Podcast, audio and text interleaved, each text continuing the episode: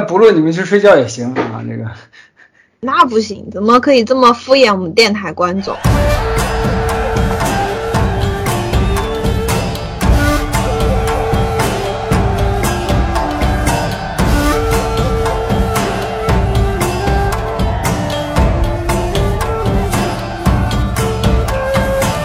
那么就是说，听众朋友们，大家好，欢迎收听本期的文喵评话。这一期呢是算作是一个新的尝试，一个尝鲜，因为我们之前上线了我们的提问箱，然后也收到了很多朋友们的这个匿名的提问，然后呢，我们觉得说。比起三言两语的这个呃文字的回答，我们其实也可以做一期就是这样子，我们四个人待在一起，然后直接啊回答大家的提问的这样的一个节目。如果说每周都会有一些新的提问的话，这个也有望做成一个单独的答啊提问箱的这样一个系列。对的，那个提问箱提提问箱地址给大家说一下，提问箱的那个。你说了是要把这个那个就是网址念一遍是吗？对，就念一遍。哎，张老师，你那边声音有点闷。哎，问一下，咱们还用单独录吗？不用单独录是吗？就是最好的情况是就不单独录了，因为呃本身的这个体量也不是很大嘛。哼，我我对咱们的话唠程度非常有信心。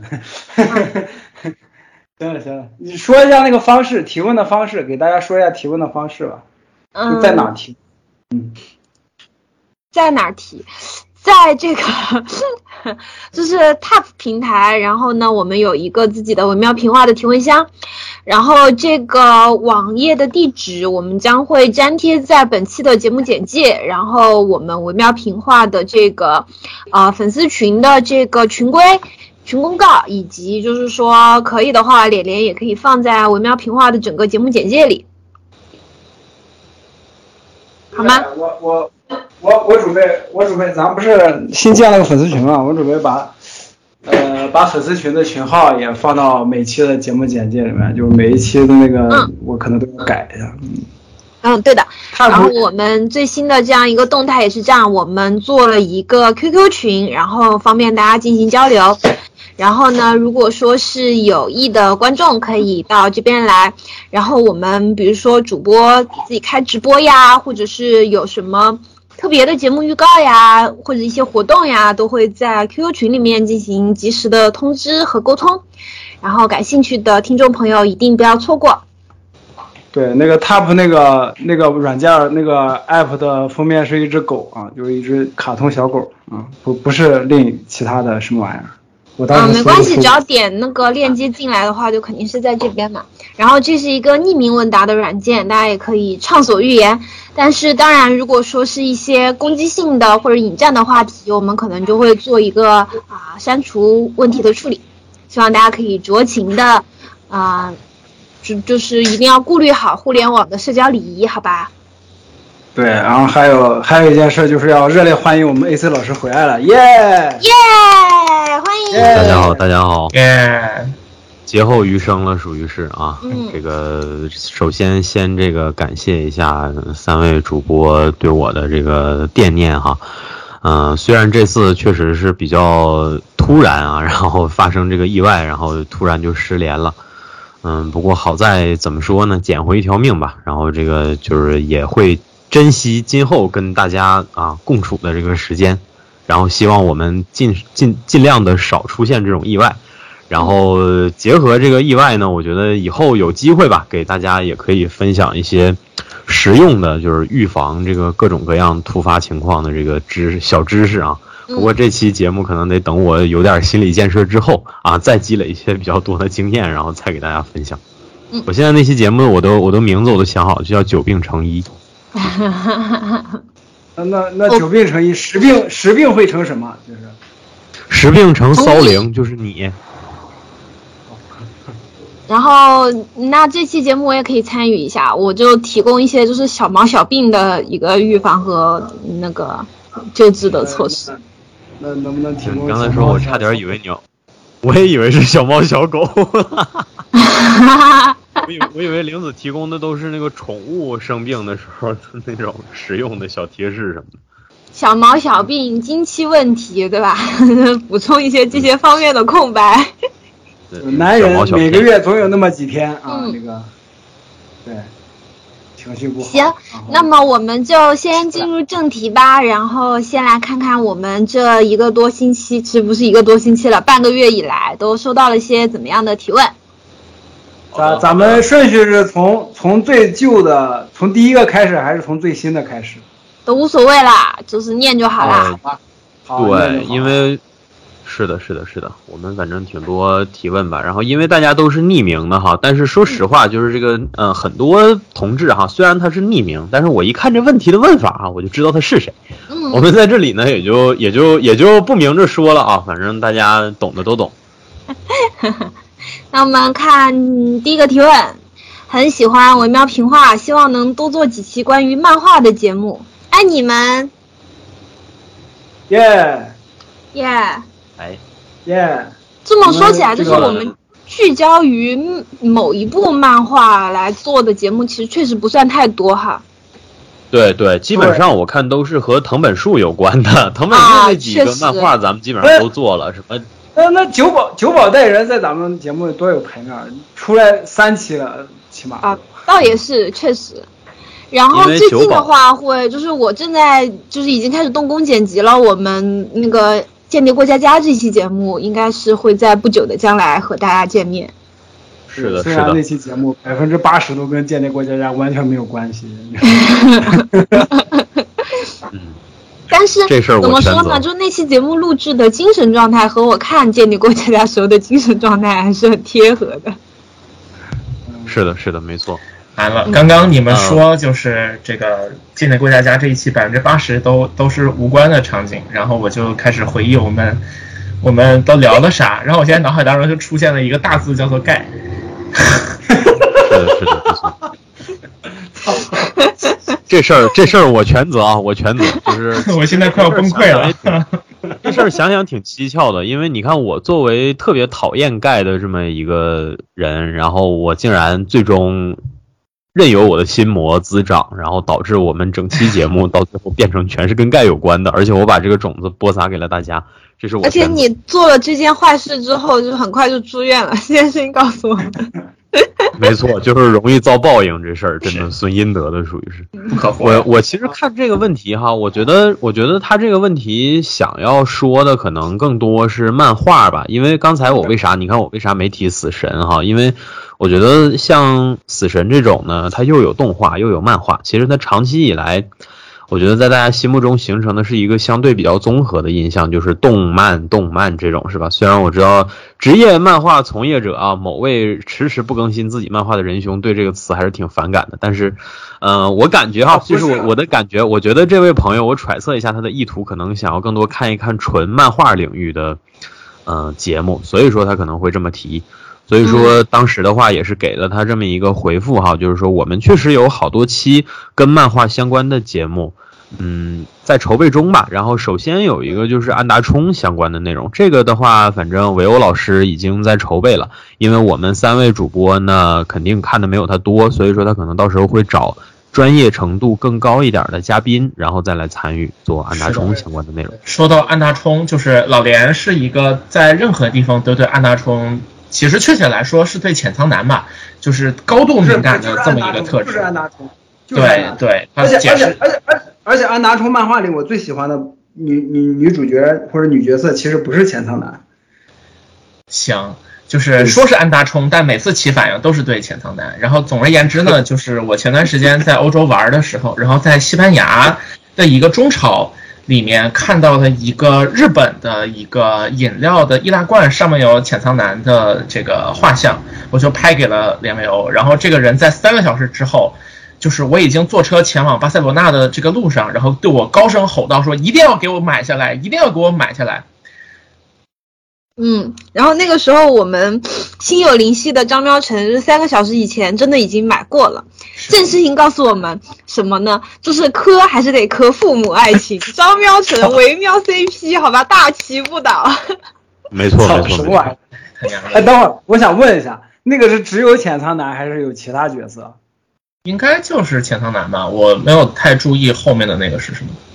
是这样，就是安达充那期我可能会找，就我现在正在合作的一个编辑老师，我我我们现在正在合作一个项目，我可，呃，我这个我我我可能得等他有空了，看他什么时候，切，看他什么时候有空，我们录一下这安达充的这期节目。懂了，大家听懂了吗？就是如果说这期节目迟迟没有上线，那不是我们的问题，是这位编辑老师一直没有空，好吧？你别这样，万一人家听这期节目了呢？我靠！没事儿，就是我们那个明朝编辑实际是暗讽你。嗯，你以为呢？我们真的哦，原来是这样哦，原来你们是在攻击我，我靠！哎，哎是这样啊，还有还有就是。我我我前两天前两天还跟小明星说呢，就是让他准备一下，下半年可能要做，肯定要做一期《灌篮高手》的，啊，小明星要准备一下。对对，随随时都准备好了。其实《灌篮高手》，呃，《灌篮高手》我感觉就不，咱们四个应该都看过吧，也不用。我有一个，我稍等打个岔，就是脸脸，你说话的时候，就是你你可以动缓，但是你别就是太太大的动缓，因为你有时候离麦太远了，我也不知道你是怎么动缓的。等一下，我现在再调一下我这个麦。现在呢？现在是不是好点？啊，越来越小声了。就现在吗？现在可以吗？现在呢？现在呢？现现在呢？现在啊，可以可以可以。现在好啊！我扭我那个按钮我扭反了，操！呃，嗯，是这样，就是我小明就是说的，就《灌篮高手》咱们应该都看过。对，看过。我对灌篮，我对《灌篮高手》的记忆可能不是那么太热烈了吧，但是还是有的，就。对，我记得就是，我记得之前我我看《灌篮高手》应该是小学吧，小学是小学的时候，你你估计幼儿园就是。然后后来后来有个朋友告诉我，有一天神神秘秘的告诉我说，你知道吗？《灌篮高手》有续集，有官方续集。我说啊，我说续集讲什么呀？说讲谁谁谁。呃，什么吸毒，谁谁谁怎么怎么样，然后如何啊，流川枫，对，对啊，对对，流川枫吸毒，然后我整个就懵了，我说啊，我说这个漫画的续集是这种画风吗？那两年，那两年互联网上好像特别流行这种，就是咱们小时候看过那种动画或者漫画，它它有一个暗黑版的结局，最著名的应该就是机器猫那个。嗯，就是当时就是还有灌篮高手留给我的最后的印象。其实当年好几本儿这个童年的，也不说本儿吧，就有好几部童年的经典的这种作品，然后呃，互联网上都有这种传闻，说画了一些特别暗黑的剧情，包括四驱兄弟也是一样啊，说这个什么后来全国大赛结束了之后，他们呃在生涯里头就又更加的。这个呃，遇到一些特别鬼畜啊、丧心病狂的事儿啊之类的，你现在回头想想，其实你说造这种言论的人也好，或者说是相信这种言论的人也好，他就就这些人就很拧巴，你知道吗？哎呀，我就相信了，我不是我感觉我是傻，我感我我感觉就是就是从小孩到成年的这个阶段，就有有有一就有一个心理，就是我要整一些比较暗黑成人的东西加在这个上面，就。展现展现一下，我我们已经长大了，这这种我已经长大了是吧？对，这这有有一种这种情绪在。我看的最好，我看的关于《灌篮高手》最好的一个结局，或者说网上有人写的是，他们十年以后几个人聚首，宫城跟那个谁才子都已经离婚，都已经结婚再离婚，然后樱木已经成一个球星了还是什么？就反正我我当时看的最好的是这样的，就是他把那种成年以后的那种无奈跟那种特别。怎么说呢？说不清道不明的那种情绪表达的特别到位，那个是我看的最好的一个。嗯，其实你说到比较类似的这种东西，我感觉就是在那个转发栏里面，然后他的下一个就是何炅老师在夸大大本营的录制现场不小心透露了自己的 QQ 号，快加何炅的 QQ 号，就 是哎，确实这样的一些东西差不多是同一时期出的。是的，而且说到这个，就大家从这段讨论就知道，就是我们。主播之间小时候的家境区别，就是他们听这种谣言都在互联网上，我是同学之间口口相传。小镇青年就是我。你的同学还能背下他何炅老师的 QQ 号，我的天呐，就是一位一位的给你数出来，这也是。你别这样，林子啊，我我也是小镇青年好吧，我上。高高中之前我都没有上过网，就是。你胡说，你明明是小镇中年，你不要和我们。操，好吧，啊啊，就除了《灌篮高手》，还会有其他的漫画相关的节目。嗯嗯，就是这个大家，就是我我们我们想说的就是说以后会有的，嗯。就是在六月份的时候，我们就开始筹备，说要不要聊一下龙珠什么之类的。然后五月五月二十几号，我交完了学期里面的最后几个任务之后，非常开心，信誓旦旦的说，接下来六月份、七月份我会有非常多的时间。然后没有想到六月份、七月份一个月比一个月要忙。对，主要就是忙着在欧洲旅行嘛。哎。对，就是就是六月份可能还好吧，是一个不断的在国内然后到处窜的一个，就是反正就是伦敦谢菲尔德不断往返的过程。然后七月份从十二号开始，大家听一下这个措辞，国内啊，然后伦敦谢菲尔德，张苗晨已经把自己当成一个高贵的不列颠人了，不列颠绅士啊。I don't care，反正就是 Mr. 苗晨啊，Mr. 唱啊，Welcome to British 啊。Welcome to Ireland 啊！这都什么呀？这都啥呀？就是从七月十二号开始。哎呦，太破了，不行！这一段对我造成了精神上的精神上的损害，我我我不说了，好吧，我不说了，就就就是这样。嗯，你继续继续。好了，我报了中世纪的仇了，A 四老师，我报了中世纪的仇了。啊，其实喵晨本来想表达的是，就是这事儿都赖他，就是有几期节目没有按时上线都赖他，结果连连老师一打岔吧，就搞得他这个自我忏悔都不是很顺畅了。对，无所谓的，因为我仔细一想，好像也不怪我。然后就是对，主要是大家都忙，我也我也忙着搬家，我也忙着，就回到家以后，不是电费都快用没了，我操！我刚才还跟我妹吵了一架，因为这个事儿，我靠，就哎呀，烦死了。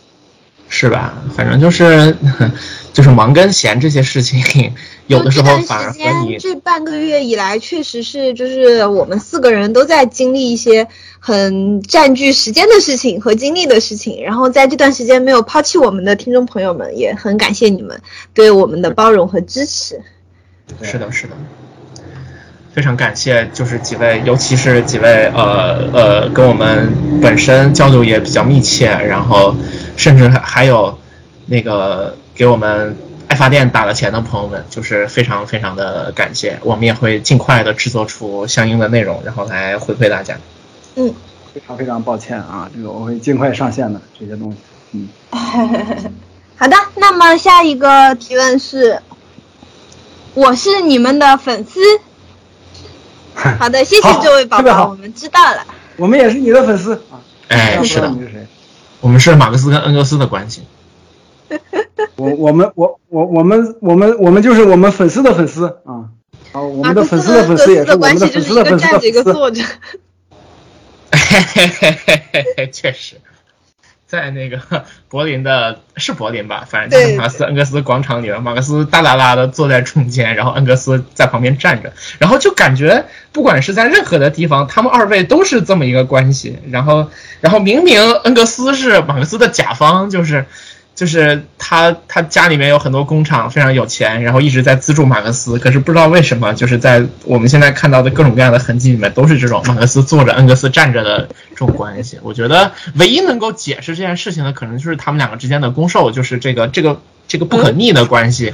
是什么玩意儿？怎么张耀成你现在是打不过就加入是吗？我 懂了，张耀成就是杜兰特啊。好的。那个关于张喵晨的成分问题，我们回头再聊啊。来看下一个，感觉维欧老师和喵晨老师的声音特别像，想知道怎么区分这俩人呢？啊，这个是下一个吗？对，我这边的下一个是棒球，在日本的讨论度很高啊。没关系，你们想听哪个都行，想先打哪个都行。你的网不好，听玲子的。不像，行，听玲子的，行，听玲子的啊。我的网不好，嗯，听。我们俩声音，我们俩声音哪里像？我。我也对此感觉非常疑惑。没关系，你就就是简单的，就比如说这位听众，我们就假假设他是第一次来文苗评话，然后呢，对谁的声音都不熟悉，那么有没有什么快速的分辨我们四个人的办法呢？就是有一个是第一夹子音就是我，夹子音也有可能是 AC，就是啊，倒也是哈。啊？别别别别别，我我还有人设要维持，别别别。好，那夹子也有可能是我。哎，那你夹一个我们听听。算了，这个大家就是我们这么长时间没更节目，挺不容易的。这个这个突然就是一个节目才聊了十来分钟，然后突然把大家都赶走，也不是什么非常友好的事情。那也不一定，说不定能吸引一些别的社群的观众。天哪，那这个这个节目才录了十几分钟，把我赶走也不见得是一件很好的事。嗯，这样这个问题，我当时的回答是根据音色联想法。我我原话应该不是这样，就反正就是就这么写了啊。喵神的声音震耳欲聋，若公鸭，嘎。我的声音清脆如铃，似李诞。李诞的声音怎么可能清脆如铃呢？李诞这什么玩意儿？那不是你自己写的吗？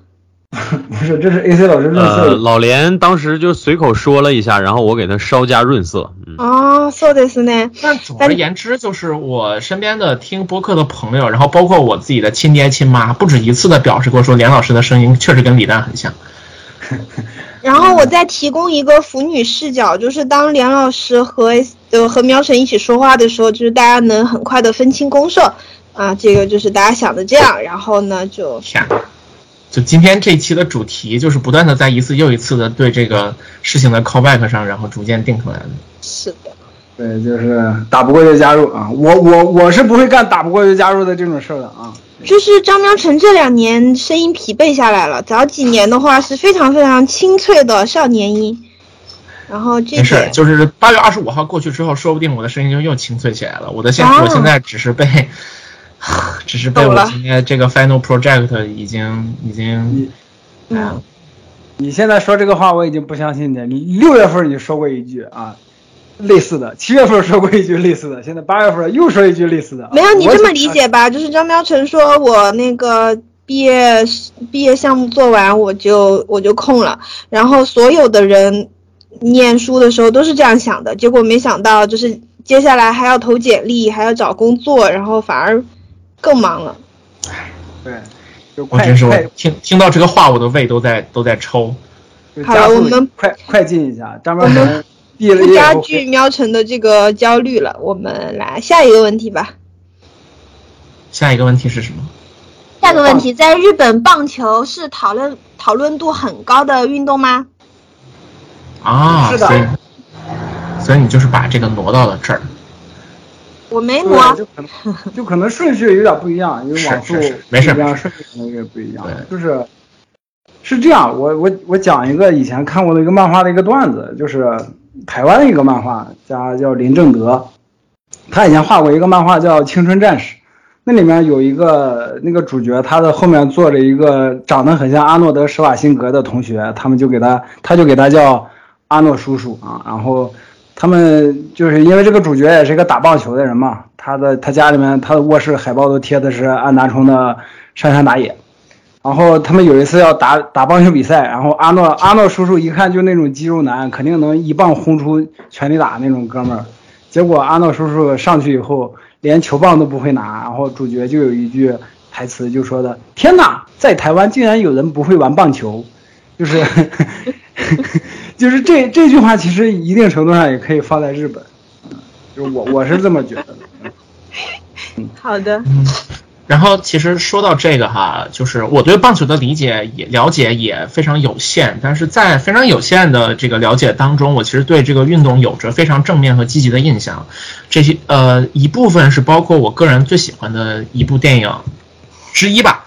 叫做点球成金，然后这个片子其实和和棒球运动或者说就是电影当中的运动场景没有特别，就就是这是一个。一个讲这个运动的电影，但其中并没有非常多的直接描写比赛的环节，更多反而是描写这个球队经理人他所做的事情以及他的心路历程吧。但是我非常喜欢这个电影，而且这个电影本身也就是，尽管说它好像跟事实当中的棒球并不完全一致，就是在电影创作的过程当中有一些美化和对规则的那种就是艺术艺术性表现的部分吧。但总而言之，就是讲的非常漂亮，呃，并且它里面有一句话叫做 “How can you not be romantic about baseball？” 就是你怎么能不对棒球感到浪漫呢？呃，就是这句话对我的产生的影响还挺奇特的，就很大。然后我后来跟一些朋友聊天的时候，有一些真的看棒球的朋友有跟我科普过棒球的规则。呃，大家可能知道棒球当中比较耀眼的这么两个位置，一个就是所谓的投球手。然后另外一个就是拿着球棒击打这个投掷球的这个这这个球员，然后实际上他的攻守跟大家所想象的也是相反的，就是那个投就是用自己的手臂去投掷球的这个是守方，而用球棒去击打这个球的是是攻方。呃，在这个过程当中，就是嗯守方去投这个球，然后攻方把这个球击打出去。如果击打到了一个足够好的程度的话，然后然后跑垒，并且就是。跑完了一圈不同的垒位，然后回到本垒就可以得分。而守方呢，则是利用手套，然后就是把这个击出的球接住，或者就是掷回，然后就是总之有一些出局的方式。然后它有一个非常燃的点是在于，棒球的这个回合的推进是通过这个，就是我们可能听过三振出局或者之类的，然后攻守换位来推进整个的一。就是就是比赛的进程，那实际上会有一个理论上呃理论上的情况，就是说在同一局之内，实际上一方是可以在就是不让对手出局，对手没有出局的情况下，然后不断的去进行得分的，这就导致如果你拥有一个非常强的个体的球员，你就可以在这个回合得到理论上没有上限的分数。这就会导致经常会出现一些非常非常燃的情况，比方说一个足够强大的人，他可以带领一整支队伍，然后拿到非常非常好的成绩。如果大家还有印象，可能会记得二零一九年还是二零年的时候，有一个非常燃的小队在在日本，就是小队打进甲子园的这么一个故事。然后基本上来讲，一个投手在打进甲子园之后，他的职业生涯就废掉了。因为他要在半年之内不断的极其高强度的去把那个球打出来，所以说他相当于是在用，就是用自己的运动生涯去交换自己此刻所能拿到的成绩的这样的方式，去带领整个球队获得胜利。呃，日本人本身就很擅长描写这种极其的燃的东西，然后棒球的规则又使得这种燃在规则当中被放大到了极限。呃，如果大家感兴趣的话，也许可以去回顾一下那个一九年带着自己的队伍进入甲子园的那个少年，然后他自己一路打过来的这个历程，是非常的让人感觉到心潮澎湃的。嗯，总而言之，就是棒球就是可能离我们中国大陆的大多数人生活的距离比较远，但是实际上是一个非常有趣的这么一项运动。嗯，大概就是这样。我我补充修正一下啊，就是。理理论上来说，的确可以打出无限的得分，但是没有上限得分，但是还是有的。比如说，如果，比如说，如果前七局里面一支球队比另一支球队领先超过七分还是八分，这个比赛就可以结束了，就是就是强制结束。这个呃呃，日本的甲子园或者说高中棒球是这样的，高校棒球是这样的，职业赛。职业赛我我不了解，就比方说美国的大联盟，我不知道他们有没有这条规则。就反正日本的少呃青青棒是有这条规则。就比如说直接第一局可能这个球队就打出一个七比零，啊，那这个比赛就可以不用比了，这个比数，因为因为投手是有限限度的，就是如果你投手得到一两被得了一两分之后，精神可能就崩溃了，就你必须要换投手。然后如果说你一直换投手，换的没有投手了，是吧？就。就很尴尬啊，牛棚没有人了啊，而而而而且还在就是张文成刚才说那种一个人带领一支球队一一路往上打那种逆袭的剧情，可能在日本的甲子园的比赛或者全国大赛里面很很常见，或者说会发生这样的剧情。但是你像在 MLB 或者就是美国大联盟里面很少出现这样的情况。举个例子，就是美国天美国那个洛杉矶天使队的特劳特。特劳特是从从一五年还是一四年开始，他基本上每年都是 MVP 级别那个人物。但是天使队的天使队的成绩特别烂啊。然后现在天使队又有一个新的牛逼的人物，叫做大谷翔平。如果打棒球或者看棒球的人，肯定对这个名字一点也不陌生。大谷翔平就是那种从从日本到大联盟，而且是那种又是投手又是强棒的那种。那那那种球员，二二是个二刀流，还是就左手右手都能打，都都能击球。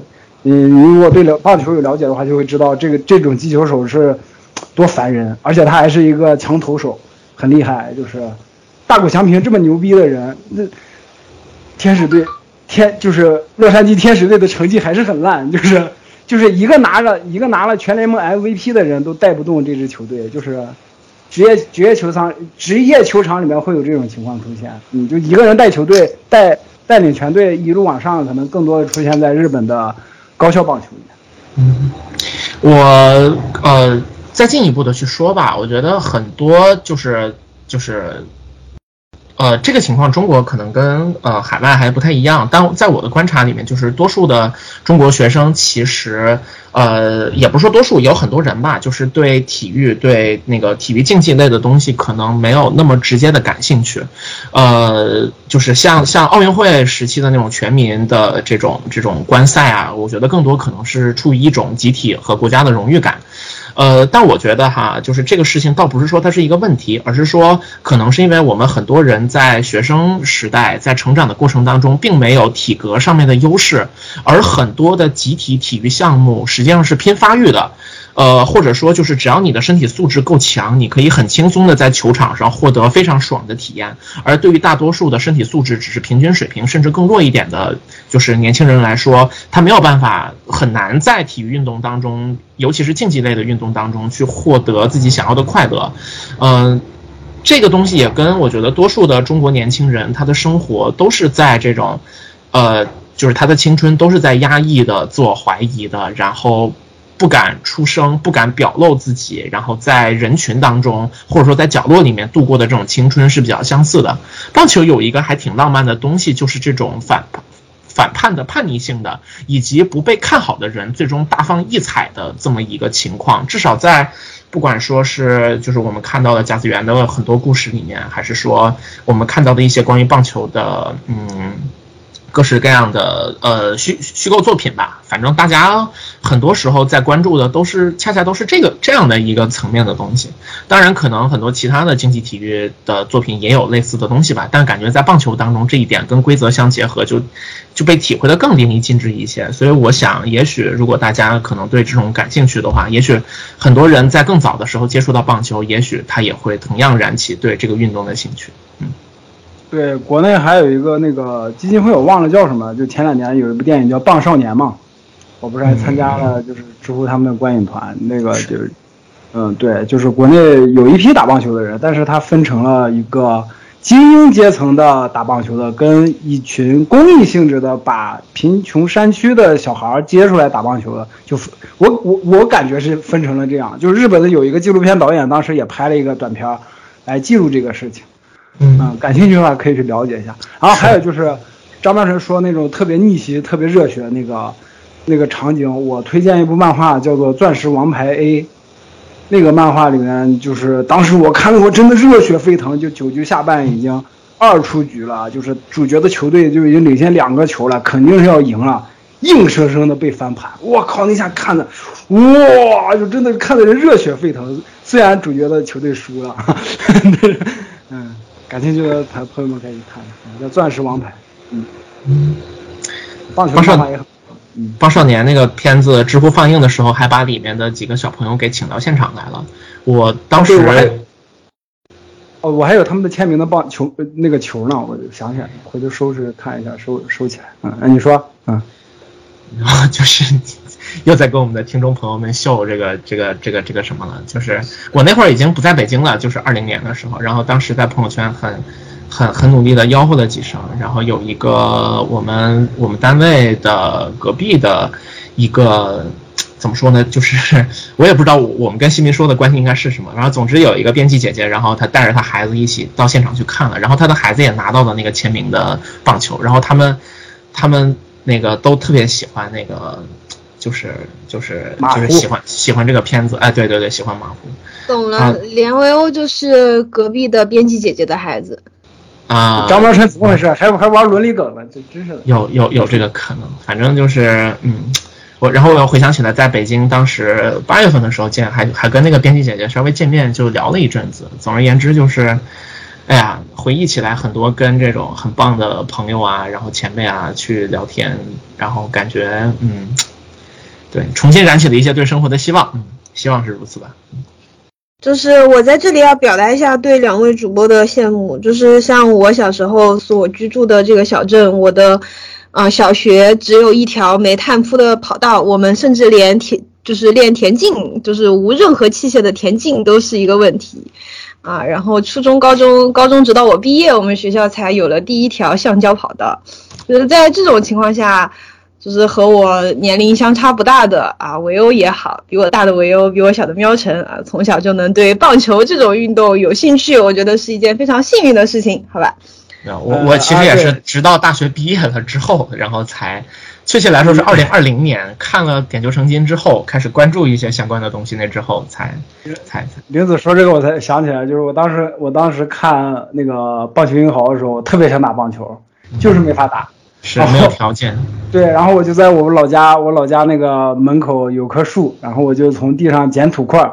然后砸那个树，然后就想象自己是上山打野啊，投出一个三振出局，就不停的 那棵树没被我砸死。那你其实挺适合去了解一个叫做铅球和掷铁饼的运动。不要了，我靠，那样的话就我我会我会变成二百斤的胖子，我靠，已经快二百斤了。而我，然后我最后再补充一点点，就是如果朋友们感兴趣的话，之前中国的这个棒球联赛还是什么，和一个叫做曾涵江的小朋友有做一个合作的项目，就是进行一些棒球的规则的科普，然后做的也挺有趣的，是几一个系列的小片儿。然后如果说是完全不了解棒球这个运动，并且感一点点兴趣的朋友，也可以去 B 站搜索来看一看。哎，对，林子，我我再插最后一句。我我刚毕业那会儿去山东，哎，是山大还是哪？山东，找张彪成，不是找苗晨，就找那个谁的时候，就在他们学校等他下课，然后就我在在草坪上竟然看到了两个人在玩棒球，就投掷球。然后我刚刚工作的时候去跟我同学去山传，就是呃不是不是呸什么山传中传啊。中就中国传媒大学，我们去打篮球的时候，看到有一整队的穿着棒球制服的人在那个操操场上练棒球，我特别羡慕当时。然后，嗯，还有就是，但但是后来你看，你像在北京的话，还有那种击打中心，有时候就你可以去花钱去打一打那个球。然后还有就是林子刚才说中国棒球联赛，我突然想起来，我高中的时候有一次看中国的棒球联赛。我忘了是中国的棒球联赛还是中国跟台湾还是日本的比赛，就是有那那那那个回合特别逗，就是好应该是我们中国的投手在投球，然后对面的那个进攻的那一方不停的打界外球，不停的打界外球，最后打的那个那那投手好像投了二十多个球了吧，都快，最后投手都笑了，你知道吗？就是啊那个如果了解规则的话就会。有这个很有意思的点在哪？呢？嗯，你说到这个联赛比赛，也想提醒一下大家，就是不管你们喜欢什么运动，或者说对哪一项运动感兴趣，去收看，就是以正规的渠道去收看他们的联赛比赛，嗯，是一件非常重要的事情。因为对于很多的联赛来讲，他们的主要收入集中在这个呃赞助。广告以及转播费用里面，然后如果你喜欢一个联赛，想要支持他的话，就转播，就是通过转播去观看他们的比赛，对于整个联赛的发展来说是一个至关重要的事情，就是大家尽微薄之力去支持他们，就是这样子的。嗯，要看他们才会继续存在下去，嗯，就是这样。嗯嗯，好，那么我们下一个问题啦。下一个问题。OK，捍卫者系列什么时候能出来呀？哭泣，哭泣，哭泣，哭泣。这个让 AC 老师来解答一下。这个，就是哎，是我们电台唯一捍卫者系列的推动者啊。你这然后 AC 老师说，有我一个推动者能有什么用？推不动啊，三个人推不动。嗯。捍卫者，我应该是只看了卢卢克凯奇还是杰西卡琼斯来着，然后夜魔侠的第三季还是第二季来着？哎，不对，是就是捍卫者的第三季还是第二季来着？嗯，捍卫者只有一季。啊啊，那就是捍卫者那一季啊，对不起。就反正我记得我当时那一季拍的还挺差的。我记得我当时看的最后一个画面就是夜魔侠抱着艾丽卡，然后被埋在了土堆里，然后那就是捍卫者，就是挺差劲的那个。呃，我们在这儿要不就先嗯呃不太多展开了。就是总而言之呢，就是这个系列确实是我们一直都非常关注的，而且。呃，就是我跟 AC 老师在二零一五年的时候在 QQ 里面认识，那个时候在我们都认识的一个群里面，每个人都把自己的名字改成漫画人物，而而那个时候的 AC 老师的群名片，包括直到今天我在 QQ 上加他，然后他的备注仍然是 Daredevil，就足见他对于这个人物是有多么深刻的就是情感。然后我也非常喜欢这个系列吧，就是在，呃，二零一四年左右的时候，这个剧出了第一季。然后我直到今天，这个剧我可能就是它的第一季，我可能得有看了可能五遍不止吧。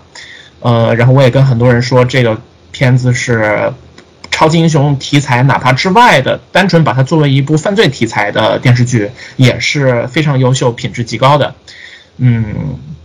然后，在我二零一七一八年对于安利这件事情抱有极高热情的过程当中，然后就不断的跟很多人提起过这个剧，然后使它成为了我很多朋友当中的一个梗。然后在在今天，我已经对于安利这件事情几乎没有什么兴趣了，呃，但是我们一直仍然期待着把这一期节目然后给它做出来吧。那我们目前的障碍就是连维欧老师一直没有看，嗯。然后，并且他就是就是高声威胁我们，我们再提这个事儿他就退群，而且丫还真退过。你们就所以我觉得要么就是就是就是不要连 VO，或者就是让他做个捧哏啊，你们干脆把这个这期做了得了。呃，也是，那对吧？实际上在心里面，我们已经这个已经做好了这样的心理准备，就是终究这个。就是国联是靠不住的，是吧？我们想要想要这个民族独立自主，还是要尽快的，呃，负起自己的责任。然后我们要尽快的那个这个这个把自己的这个东西搞起来。那我现在就，所以大概我们只能在最近一段时间去筹备一下，然后。但是我们现在也许面对的状况是需要把可能散落在好几年之内的不同时间段看到的不同的感受重新的捡拾起来，可能这个过程会是一个有一些有一些不太线性的过程吧，它可能是很突然的重新被回忆起来。但是不管怎么说，我们争取在二零二二年之内把这期节目拿出来。嗯，哎，我们 AC 宝贝儿呢？消失好久了，宝贝儿你还在吗？啊，在呢，在呢，在呢。这部分我，哎呀，说啥呢？其实没啥好说的，因为是这样，《捍卫者》这个系列呢，它的定位现在比较微妙，它是整个漫威影业。体系当中可能做得出来的最棒的作品了。所以那个我们那一期做那个就是这个微妙的作品，我们那一期的节目就改名叫微妙平话吧。可以，呃，时间这一块的话，就是呃，反正从我们谋划开始到现在吧，反正谁也搞不定，所以说这部分我们也不用多说啥了，就是时间肯定是没有办法打保票的。呃，但是内容的话，其实《捍卫者》系列我们一直以来的想法，就像刚才喵晨说的，就是因为它定位是个绝无仅有的好作品，而且很可能是空前绝后的好作品，所以我们希望是精讲。之前我在直播的时候，有粉丝问过我要不要做《捍卫者》系列，我也有跟他们讲过，我说《捍卫者》系列我可能不打算做那种五六分钟、十几分钟的短评，我有可能会精讲。尤其是像去年抽空刷了一下，重新刷了一下卢克凯奇和夜魔侠的，呃，整个的完整的三季啊，更加让我坚定了这种想法，是因为它当中包含的细节真的很多，这些细节是可以让它超脱出所谓的超级英雄系作品，依然能够拥有纯粹的我们说剧作结构上的美感，以及。嗯，精神层面上的一些东西吧，可以说漫威从影业到现在，从影业成立到现在，哈，陆陆续续做了这么多作品，只有捍卫者系列算是态度最鲜明的，也是从头到尾能把这个态度表达做的最完整、最彻底的这么一个系列。这一点现在。迪士尼家上面的没有任何一部电视剧是能够做得到的。所以说这个系列的话，我们走一步看一步吧。嗯，好的。那么关于《捍卫者》这个节目的回答就到这里了。我们来看下一条，你们要不要？等一下，A A C 跟喵晨，你们先把《捍卫者》的大纲先写出来吧。就是你这个，就是你要大纲，我今天晚上我就能给你写出来。你先写你的期末这个你的毕业的这个项目吧。好的。我我觉得咱们这个既然要精做，就先先先把大纲就详细的先写一下吧。就是看电台主理人开始布置任务了，兄弟们。就就咱们咱们咱们从前期筹备就好好做，是吧？既然既然要好好做，对吧？我我是这个意思，我是这么想。嗯。好的。那么下一个提问，嗯，你们要不要一起录一批录一期 special，讲讲你们是怎么认识、怎么决定做这档节目？每期节目的内部工作流程，这些节目有没有对几位主播的生活和工作产生影响？（括号除了增加工作量等等）总之，我们对幕后的各位很感兴趣。就是平心而论，我们一直不太就是给大家展现幕后的一面，是因为害怕大家讨厌我们真实的自我。嗯。哦，S P 的意思原来是 special 啊，我我现在才知道，我以为是番外。番外就是来自于 special 啊，都是 special 啊。哦，番外就是 special 吗？哦，原来是这样，好吧，嗯，就是特辑的意思，特别篇嘛，对啊，嗯，对，咱们讲讲怎么认识的啊。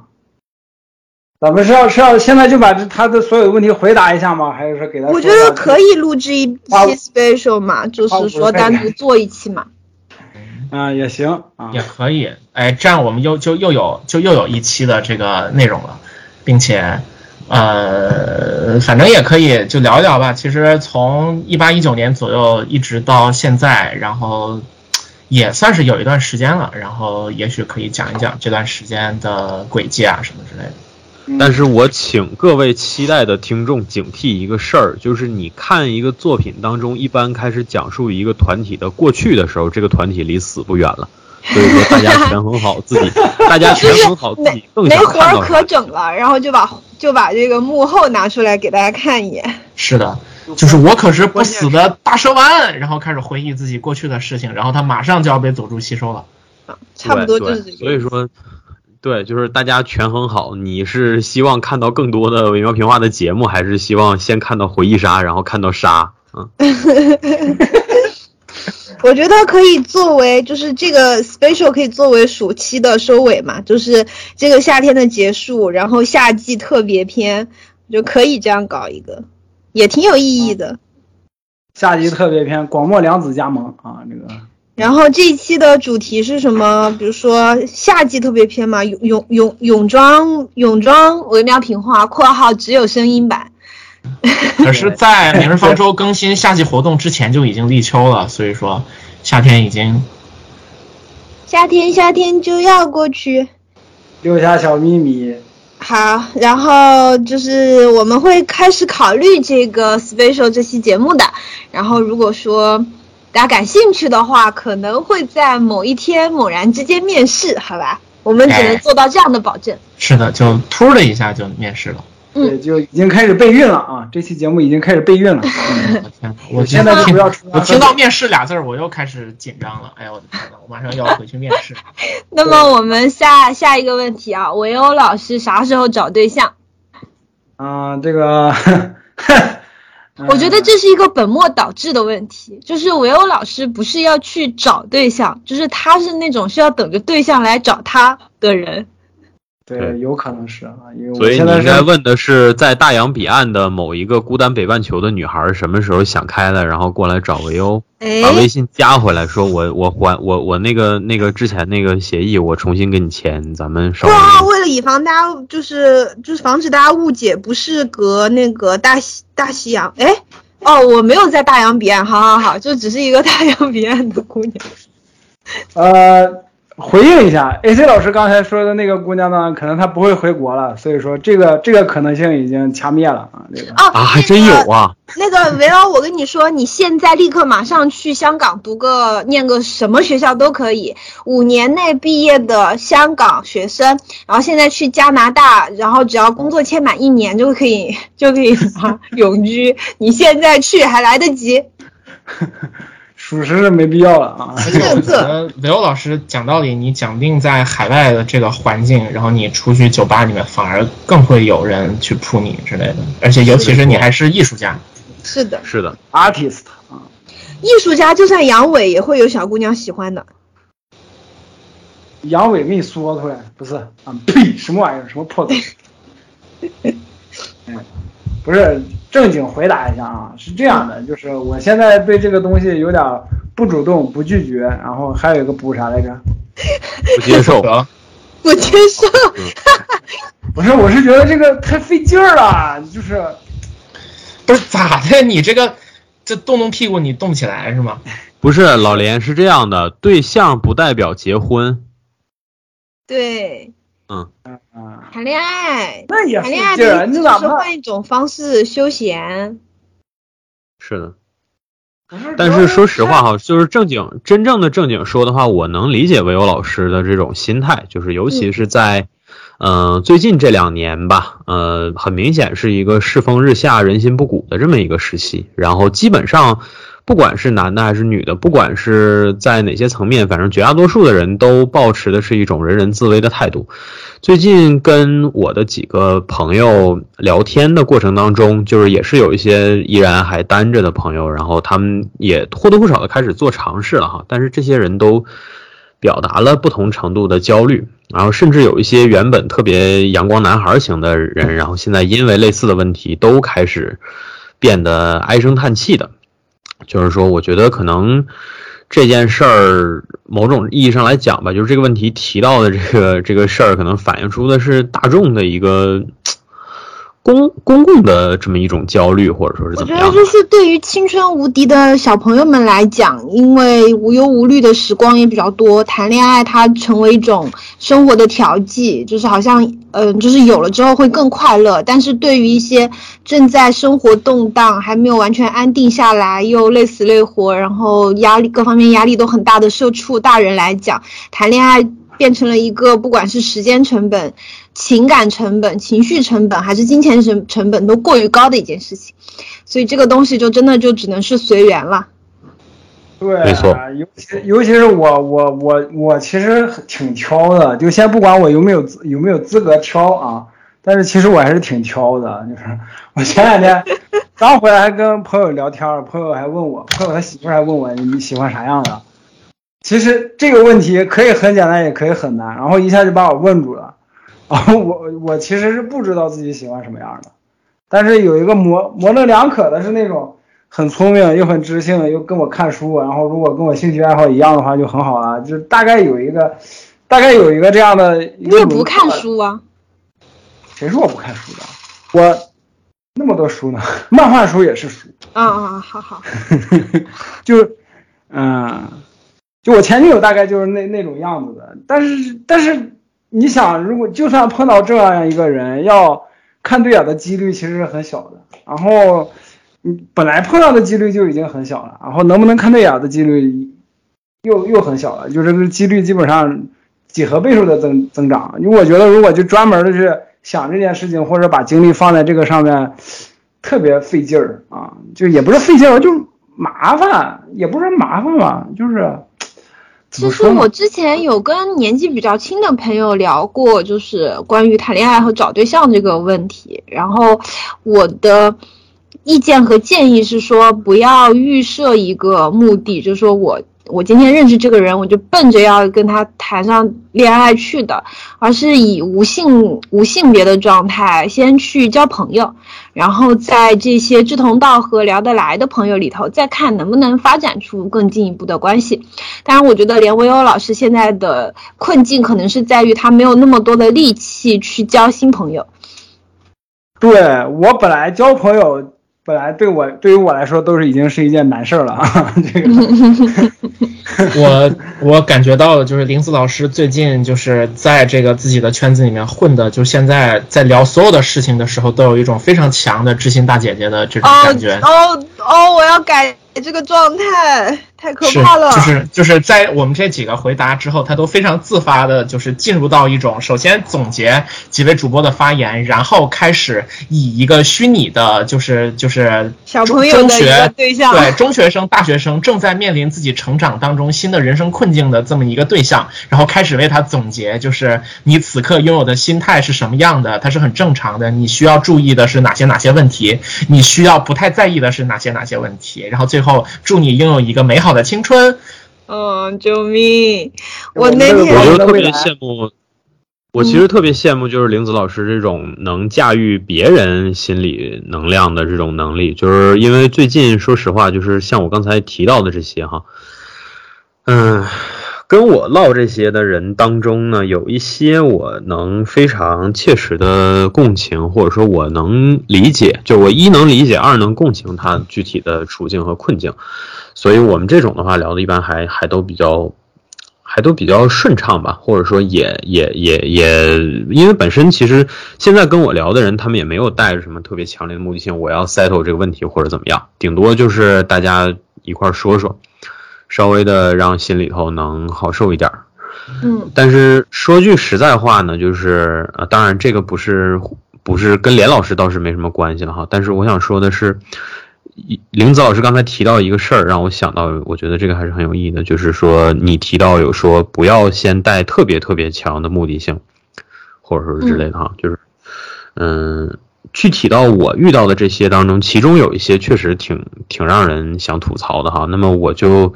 也算是间接的做一个回应吧，虽然不知道他会不会听到。就是我觉得你撒泡尿先照好自己，真的就是这个刚才这个红脸，对，刚才红脸已经有人唱了，今天我就来唱个黑脸，就是我针对的是其中一小部分人啊。我首先要提醒维欧老师，你不要又跳出来自己主动去接枪啊！我说的是其他人，其他人。就是那么一小部分人啊，这这就是首先他自己没想明白自己在这件事里头有什么诉求，他只是被所谓的这种潜移默化的集体意识、社社会意识的压力推着在做这件事儿，或者说换句话来讲，他甚至没有想好你到底是要谈的是恋爱，还是你直接就要奔着所谓的什么结婚的目的去的，然后呢，你标准还乱七八糟一大堆，有很多。以现在人的衡量的角度来讲，甚至已经我觉得是有点会让人瞠目结舌的，或者说让人觉得莫名其妙的这样的标准。然后这样的标准呢，你又不是很平衡，就是你是所谓的单向的去拿这个标准去衡量别人。所以说，我觉得针对这样的人吧，就是我的建议是，咱们先多喝点水，然后呢，找一个 嗯。比较空旷的地方，然后先咱们先撒一泡啊，撒一泡，然后呢，稍微的照照，照一照你自己现在到底是怎么个情况。你有击碎自己的勇气之后，然后你才能去拿这个心理状态去呃面对外界来自外界的一些挫折或者之类的。如果连这个都没有，那我觉得勇气太有对，如果。如果如果连这个心理建设都没有的话，那我觉得你肯定在面对这其他的情况的时候会吃瘪的。所以说这就是呃啊，你先说完，你先说完。我我说完了，我说完了啊，没事。对，AC 老师说这一点，我突我我突然想到一个非常非常潜意识的点，就是我。可能下意识的会觉得，如果我拿一个标准，或者说我自己的兴趣，我自己的心心心里面想的那个形象去套别人的话，是对别人的一个不尊重，就是我没有把人家当成一个活生生的人来看，就我下意识可能有脑子里面可能有这个下下意识的这个潜意识。所以，我可能我倒不觉得是不尊重啦，我把它理解为就是过于的理想主义。但是像我们四川话里面管谈恋爱叫耍朋友，对吧？就是传统意义上来讲也说男朋友女朋友。我觉得就是谈恋爱的前提是至少你俩做朋友要能做。所以说，嗯，就是有时候大家会在网络上看到那种尴尬的对象聊天，就是俩人没啥话题硬聊。我就觉得这种恋爱关系令人费解。然后如果说两个人真的就是能聊到一块儿，你会自不而然有一种找到 soul mate 的那种错觉，然后其他的细节对于你来说可能当时就不重要了。然后这种情况下去谈恋爱，我觉得还挺好的。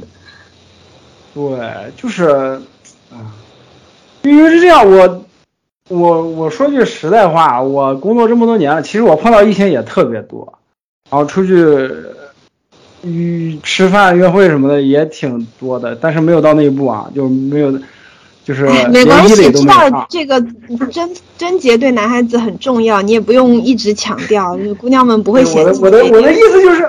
我的意思就是很少有那种，就是我觉得会很舒服，就，就是我我相处下来，我自己觉得很舒服的异性，就是我自己这么觉得。嗯嗯嗯。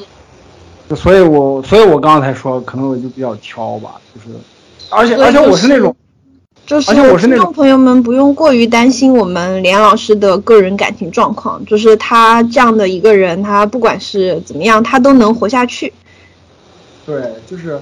因为，因为，而且我还是那种，一旦有我让我不舒服的东西，或者让我不爽的东西，我就会离开他。嗯，我是这样的一个人，就是，就是说，嗯，没办法啊，就就所以就种种吧，导致现在这样的一个结一个看起来糙汉，但内心很敏感的男人啊，恋爱之途有点坎坷，也是也是可以想见的。对，是的，就种种吧，他人已经有点肿了。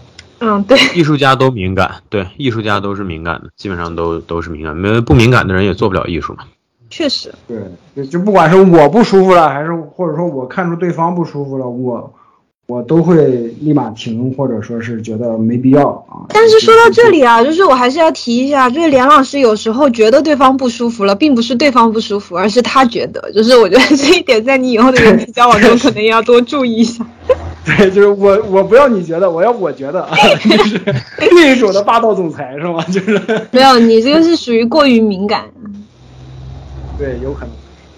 就其实有时候就一句话的事儿就说出来就没什么，但是大家碍于情面或者碍于什么的都不好意思说嘛。嗯嗯，好，那么我们下一个问题，无双大蛇呃大蛇无双进度条多少了？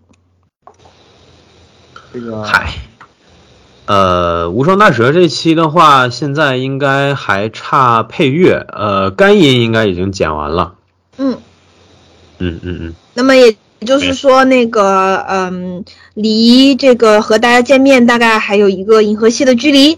然后至于是画册上的银河系呢，还是实际空间上的银银河系呢，就是有待进一步的考据。是的，是的。嗯。不过我。看吧，反正我觉得最近应该能有一定的时间，能稍微的做一点类似剪辑之类的事儿，但是真的是没有办法说具体的时间。是的，是的，是的，因为我今年说说句实在话，就是一直处在计划不停的被打乱的这个阶段里。嗯，不过提到这儿了的话，也可以啊。当然了，能问出这个问题的人也不用我安利了哈，就给其他的听众说一下，就是。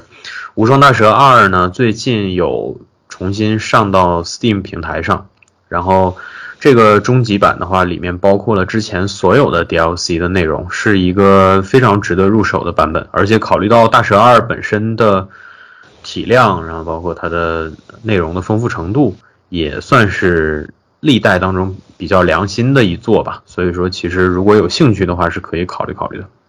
嗯嗯嗯嗯嗯好的。好的，那么我们再来看下一个问题。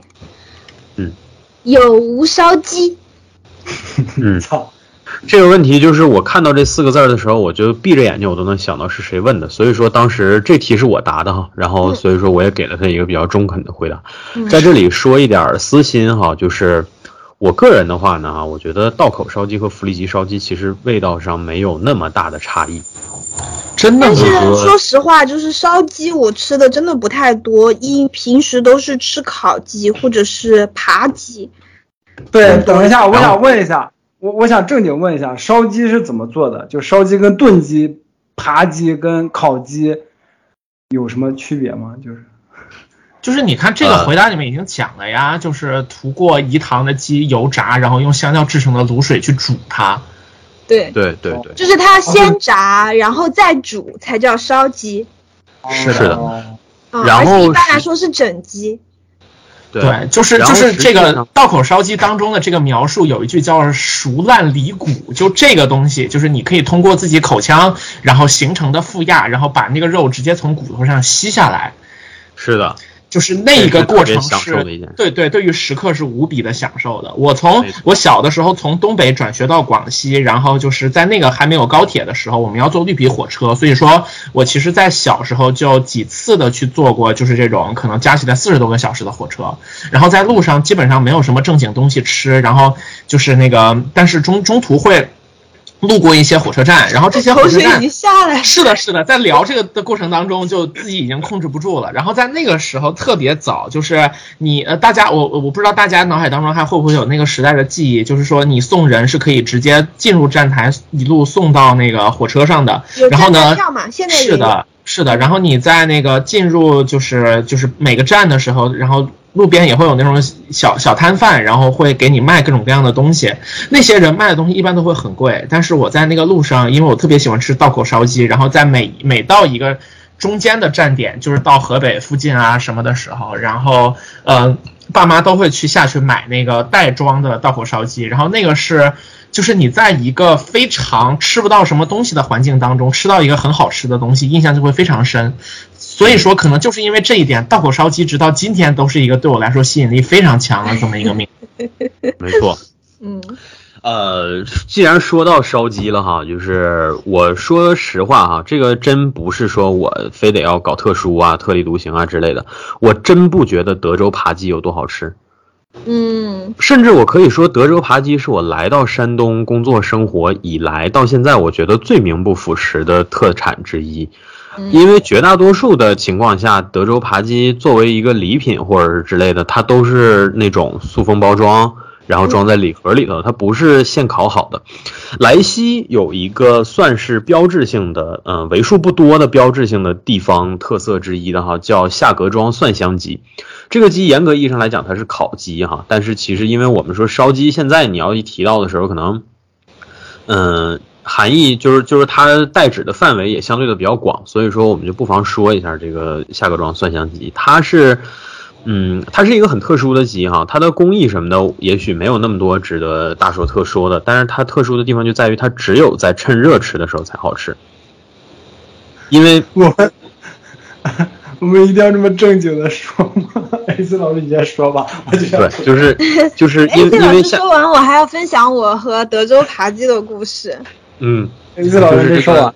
因为夏格庄蒜香鸡呢，它相对来讲是以就是顾名思义嘛，对吧？它的那个蒜香味儿是比较浓郁的。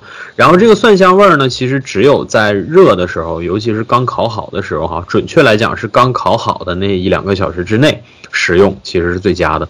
所以说，在我们这边的话，卖夏格庄蒜香鸡的那家店呢，基本上每天都有嗯络绎不绝的人在排队，然后基本上都是等鸡现出锅，然后把这个鸡带回家去的。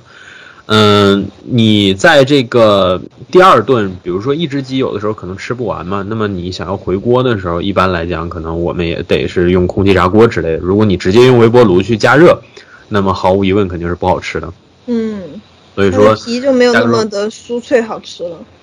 是的，是的，没错。然后这个夏格庄蒜香鸡呢，相对来讲，为什么对它的印象也这么深刻？虽然我现在已经跟这些东西也就没有什么关系了哈，但是对它印象最深刻的原因呢，嗯、其中有一个就是三姐对夏格庄蒜香鸡有一种近乎病态的依恋吧，就是到什么程度呢？就是回到。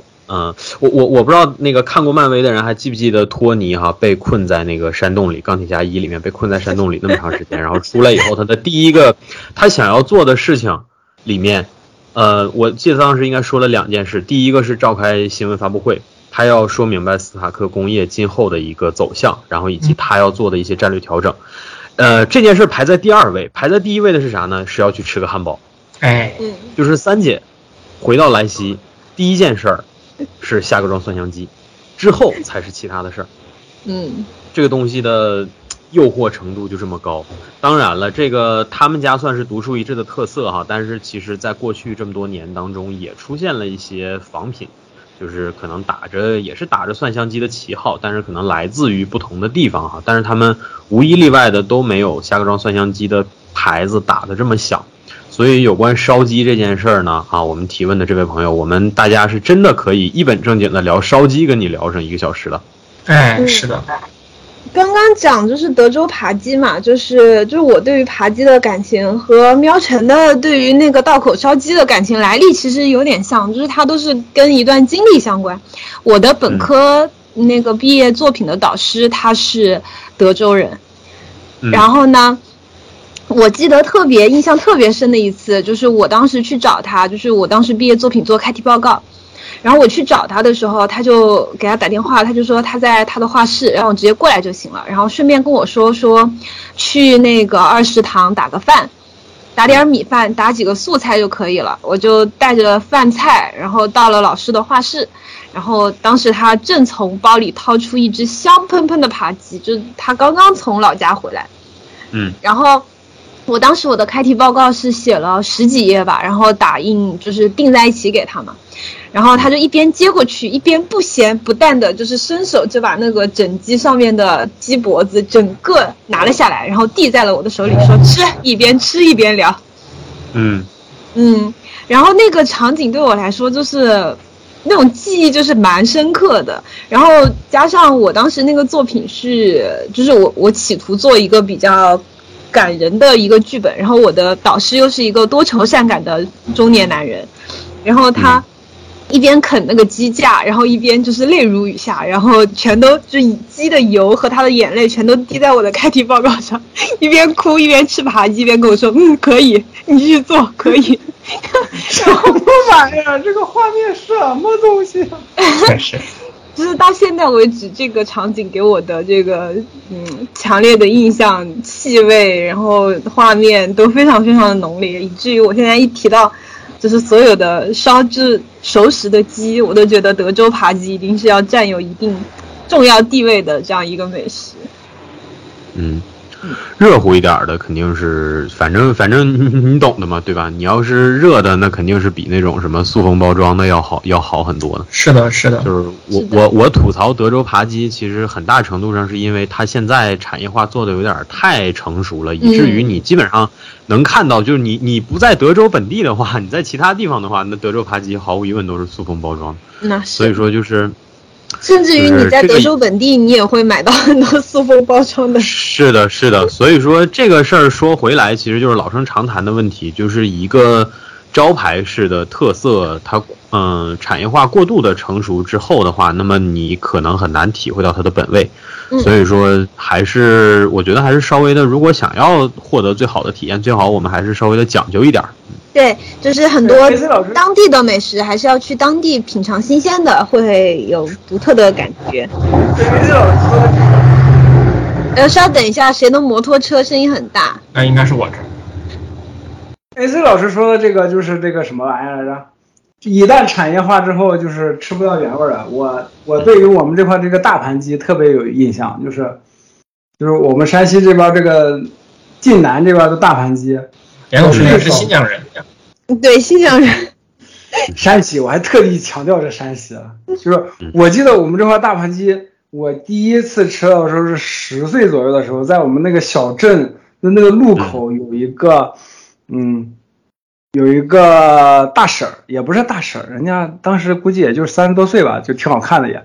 他开了一家那个大盘鸡，特别大盘鸡西施。对大盘鸡西施，对特别特别好吃。就是我我当时每每次放假回老家，我最期待的事儿就是我姥爷带着我去吃那个大盘鸡，就是就是那个那个汁水特别好吃，然后那个肉吃那个面，哎呀，大盘鸡的汤拌裤带面，对，我能吃一盆。还还不是裤带面，是手擀面，你知道那种粗的那种手擀面，只要是宽一点的面条都可以。对，特别特别好吃，但是后来就产业化了嘛，他们叫什么禁用大胡子大盘鸡，什么各种大 各种大盘鸡，虽然也好吃，但是我小时候吃的那种大盘鸡就完全没有了。懂了，还得西施亲手做才行。对，还得西施就穿着围裙给我们端上来，还对我们嫣然一笑啊，那个 不是啊。然后包括发展到现在，我们这块一个连锁品牌叫魏小蛋大盘鸡，就它的它的味道其实跟之前的已经变种了之后的大盘鸡味道又不一样了，又不一样。嗯，对。然后现在大盘鸡已经式微了，现在我们这儿最流行的叫摇滚炒鸡，我也不知道为什么炒鸡前面要加个摇滚，然后但是也很好吃啊。但是我小时候那种吃的那个大盘鸡是再也吃不到了。我后来去在网上查，包括有人研究大盘鸡，说那种大盘鸡应该是那就是我小时候吃到那种大盘鸡，应该是最早的时候，九十年代到两千年左右的时候，那会儿就全国。跑货运长途的那种司机在路边吃的那种大盘鸡，应该是那是那种，嗯嗯，对对。对对，就是这也是其实之前我们节目里好像也我印象当中好像提到过，就是关于大盘鸡这个菜，实际上并不是不应该算是最原初的新疆的特色菜，它更多就是一个公路菜，它是一个是的。和我们说当年这个所谓的生计民生相关的这么一道应时而处理，然后就和麻辣烫其实是码头菜是一样的嘛。对对对，没错。嗯，行，就是我们关于鸡的这个话题，今天就先到这里吧。如果听众朋友们感兴趣，我们可以单独聊一期。就比如说，嗯，大家心目中比较重要的、贯穿整个童年或者青年时代的美食，对，可以做这样一期节目。大家觉得呢？是的，是的，包括这个怎么做鸡之类的，我们经验都很丰富。对我也可以做鸡做鸭，嗯，对对对对对，做鸡做鸭还做兔，抽烟只抽万宝路。嗯，好，那么我们下一个问题，维欧老师喜欢男的吗？考可以考虑一下我吗？嗯，哎，这个问题的话，其实我觉得维欧老师自己的话，他肯定不会说实话，所以他的回答没有什么说服力。就我们来替他回答一下，对，我来替维欧老师回答一下，就是你这是典型的拆家行为啊！维喵 CP，维喵 CP 说几遍了，怎么可能容得下第三个人？不考虑你，谢谢。是的，然后这个是这样的哈，就是维欧老师呢，他自己之前回答过一呃做过一个类似于公关声明吧哈，他花了大概四五千，然后找我帮他写的，嗯，我也把这个回答呢照实的放在了咱们提问箱里，就是他自己在二十八的时候确定了他会对女孩子有反应，呃，咱们且不说就是。呃，他的原话是这样的：我在二十八岁的时候确定了我会对女孩子有反应，目前对男人没反应，所以不考虑男人。这句话里边有三个逻辑漏洞。第一个就是他在二十八岁的时候才确定他会对女孩子有反应，这件事儿呢，其实本身挺蹊跷啊。我们且不说这里面包不包含这个疾病的成分哈，但是说实话，我觉得到二十八岁才确定这件事儿，嗯，我觉得很明显是不会让我们的观众所信服的。有一种可能，就是连老师其实不是我们常见的普通人种，就是有一些长寿种，他就是性成熟的要晚一些。哦，无垢者，明白了，明白了。然后还有一个呢，就是后面这个第二句，无垢者。对我们逐句推敲哈，第二句目前对男人没反应，这句话其实我们从中能看到一定的可能性，可能从前或者今后。对，但他其实说的是过去啊。那么我们都知道，连老师呢在最近也做了很重要的选择，就是回到自己的故乡。那么他是准备要拥抱未来了哈，拥抱新的可能性。所以说，这个将来会不会有反应，或者说将来对于男人是怎样的一个态度呢？我觉得还是有待有待有待观望的啊。嗯嗯，所以说就是咱们提问的这位朋友呢，如果说你嗯真是说呃有想法或者之类的吧，咱们也别气馁。还有呢，就是最后这句哈，叫“所以不考虑男人”。这个“所以 ”吓死了！刚刚连我又退出了这个，不是因为是因为特别卡，我退出重新进一下啊。嗯，好的。啊啊啊！那没事没事。走了呢。所以不考虑男人呢，就是他想表达是什么呢？就是基于前面这两点。那么我们反过去推，如果说前面这两点成为不了他不考虑男人的原因呢，对吧？所以说，那么他这个所谓的“所以”这个因果也就不成立了。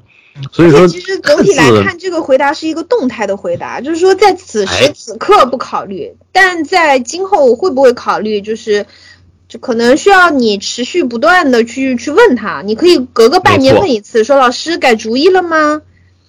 是的，是的，那还是一个未知数。嗯，对，所以说就是有这方面兴趣的朋友，你们就持续观望吧。嗯，哎，对，然后就在这里，就是希望这位朋友可以点一个关注啊，持续关注我们微妙平话的这个动态。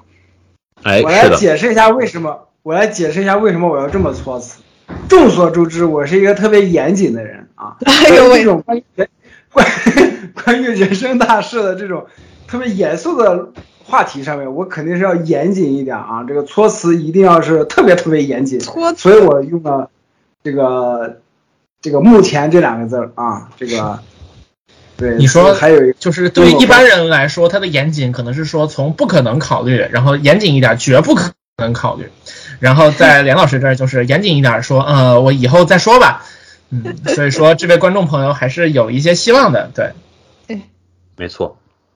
而且还有一种可能，就是韦欧老师，你也可以考虑到哈，他说考虑一下他，他也没说他是男的，是女的。没错，他的问题其实也很重要，就是韦欧老师喜欢男的吗？如果你喜欢，如果你不喜欢，那么他都有可能还想让你考虑他。所以说他这个对呀，这是典型的那种陷阱。你这个橘子甜吗？可甜了哦，那我喜欢酸的，不要了。是的，是的。我买橘子的时候，简简单单。我买橘子的时候，经常就会出现这种对话啊。嗯，所以说就是简简单单的一个小提问啊，实际上当中暗藏玄机。而老连看似严丝合缝的一个公关回答，花了好几千的回答，其实也留下了无数的退路。没错，所以说这其实是我们整场吧到现在为止最微妙也是最有美感的一个问题。我觉得它包含了一丝奇幻色彩。真的，这种这种试探啊，这种彼此的这种调调侃，砰，太浪漫了。嗯，好的，那么我们来看接下来的一个问题：差处问啥时候还结？啊，这个问题的话是这样的，是当天我们有一个嗯，比较可能对于咱们这个电台送审比较危险的这么一个一个一个一个前提吧，哈，就是嗯，问的问题是董卓什么时候死的啊？嗯，然后我当我当天转了咱们这个提问箱的二维码，然后他就在下面问，他就问说我们能不能问一下董卓什么时候死啊？啊，然后这个我。这个我我我说可以，我说你任何问题我们都会尽尽全力的回答。然后大叉同学啊，就是我之前来过我们 JoJo 那期节目的嘉宾大叉大叉老师。然后他就这个提了一下。然后董卓实际上是死于这个公元一九二年的五月二十二日，他是东汉末年的这个权臣。然后呢，就是他是被他的部下吕布持矛刺死的。然后之后呢，就是他的尸体被放到了这个那会儿应该已经迁都到洛阳了嘛。是。然后对，就是在洛阳的大街上。嗯。是。嗯。那我们就完美的回答了这个问题。是的，是。我们来看下一条。能不能让维欧专门学个乐器，给我们弹一个 I wanna be adored？哇，这英语啥意思呀？我也看不懂呢，我就根据数字法。这些老师来解释一下。嗨，我解释什么呀？我是最没文化的，好吧？我我专门还去查了一下这这首歌是啥，嗯，然后听了一下，还就是。关于这个乐器这个问题是这样的，我两三年前就有有了这个想学吉他的这个想法，但是到目前为止还没实施啊。那个关于乐器这个，我也给你提供一个思路吧，就是人声是最美的乐器，就是在音乐学院来讲，就是声乐啊也是乐器。啊，是这个意思。那我这个玲玲子刚才。玲子刚才刚说这个人生是最美的乐器的时候，我以为是一口心灵鸡汤，我以为是这个人生是那个 life vocal，结果，对，结果结果我以为是一个暗含的一个谐谐音梗，结果不是谐音梗，结果又是谐音梗啊！这个三番，短短两句话翻了三番啊！这是多么高明的说话之道啊！啊，玲玲玲子的说话之道，灵道啊，好评发售中啊！这个，嗯。灵道不是灵风无畏出盗版了吗？不是，啊，出盗版了？哪呢？妈的！呃，是这样，就是这个我们电台目前呢，呃，会弹吉他的应该只有苗晨吧？玲子老师会吗？玲子应该也会吧？玲子也会。我我不会，我也是，就是有一我有一把吉他，但是它现在在我家的作用就是每隔半年拿出来让阿金调一下音。哦，明白了明白了。我我还我还以为你要说它的作用是用来砸碎你粉丝的狗头。我以为它的作用是给果子当床。行吧，那总而言之，我们电台现在有这个乐器天赋或者说会弹吉他的，呃，或者说很熟练能弹吉他的，只有喵晨一个人。然后那我们接下来就其实就可以期待双人表演嘛。是的，是的，我觉得就是可以弹唱嘛，而且这个也符合我们前面那个提到的维喵呃大强永不倒的这个主题。是的，对不起，没错。怎么还是大强永不倒？我觉得连老师可能更能代表他的这个心理状态的，可能是 Creep 这种曲子。Creep 是什么玩意儿？对啊，那个英语是啥意思呀？我以为我以为连老师会更喜欢，会更想要表演 Black Mamba。Black Mamba 又是什么？黑曼巴是吗？嗯。四氧化三铁，我给你表演一个后仰跳投是吗？好，那么我们下一个提问。宇宙的终极答案是四十二，请问宇宙的终极问题是什么？嗯，嗯，就是这位朋友的提问也不是特别的严谨啦。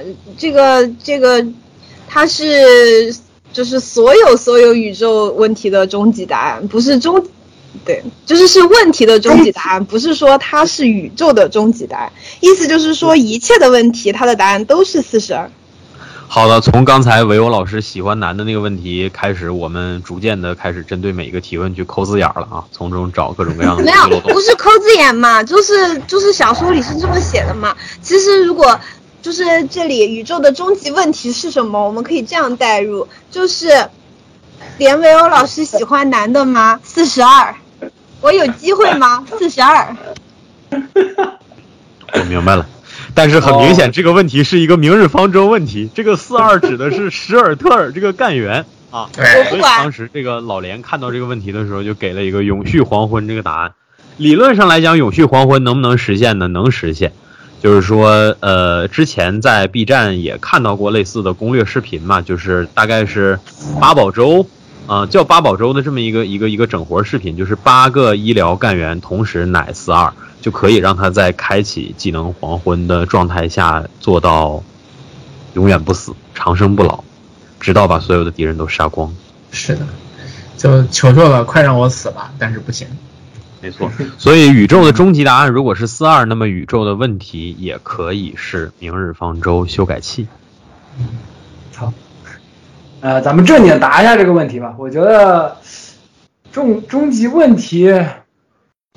我觉得你要想正经答这个问题，你起码得先看过《银河系漫游指南》吧？对啊，你起码看一个，你把原句引用一下，就是是关于什么生命这啊那的。那你们来引用吧啊，因为我没有看过，你们谁看过来引用一下吧。那一段实际上是一个非常非常巨大的宇宙计算机，然后那个当它被制造出来了之后，自然而然就承担了回答宇宙当中最重要的问题的这种职责。于是它被上一个文明下达了这样的要求，也就是说你需要去计算这个宇宙终极问题的答案。可是当他给出四十二这个答案之后，然后呃前来。听这个答案的人却发现说自己并不知道这个四十二这个答案面对的是什么样的问题，然后所以说，然后如果说你想要去计算宇宙当中最终极的问题是什么，然后又需要花费就是数倍于之前他们所等待的时间的这样一个资源，我觉得这实际上是一个英国人非常巧妙的一种对于不可知论的应用。他很坏，他这里面就是他其实有好几重的讽刺在其中。就是首先是一个你去听答案的人，事实上并不知道问题是什么，这个是其一。其二就是这台计算机是即将因为这个要建星际快速通路而被要当做路障铲除的地球本身。是的。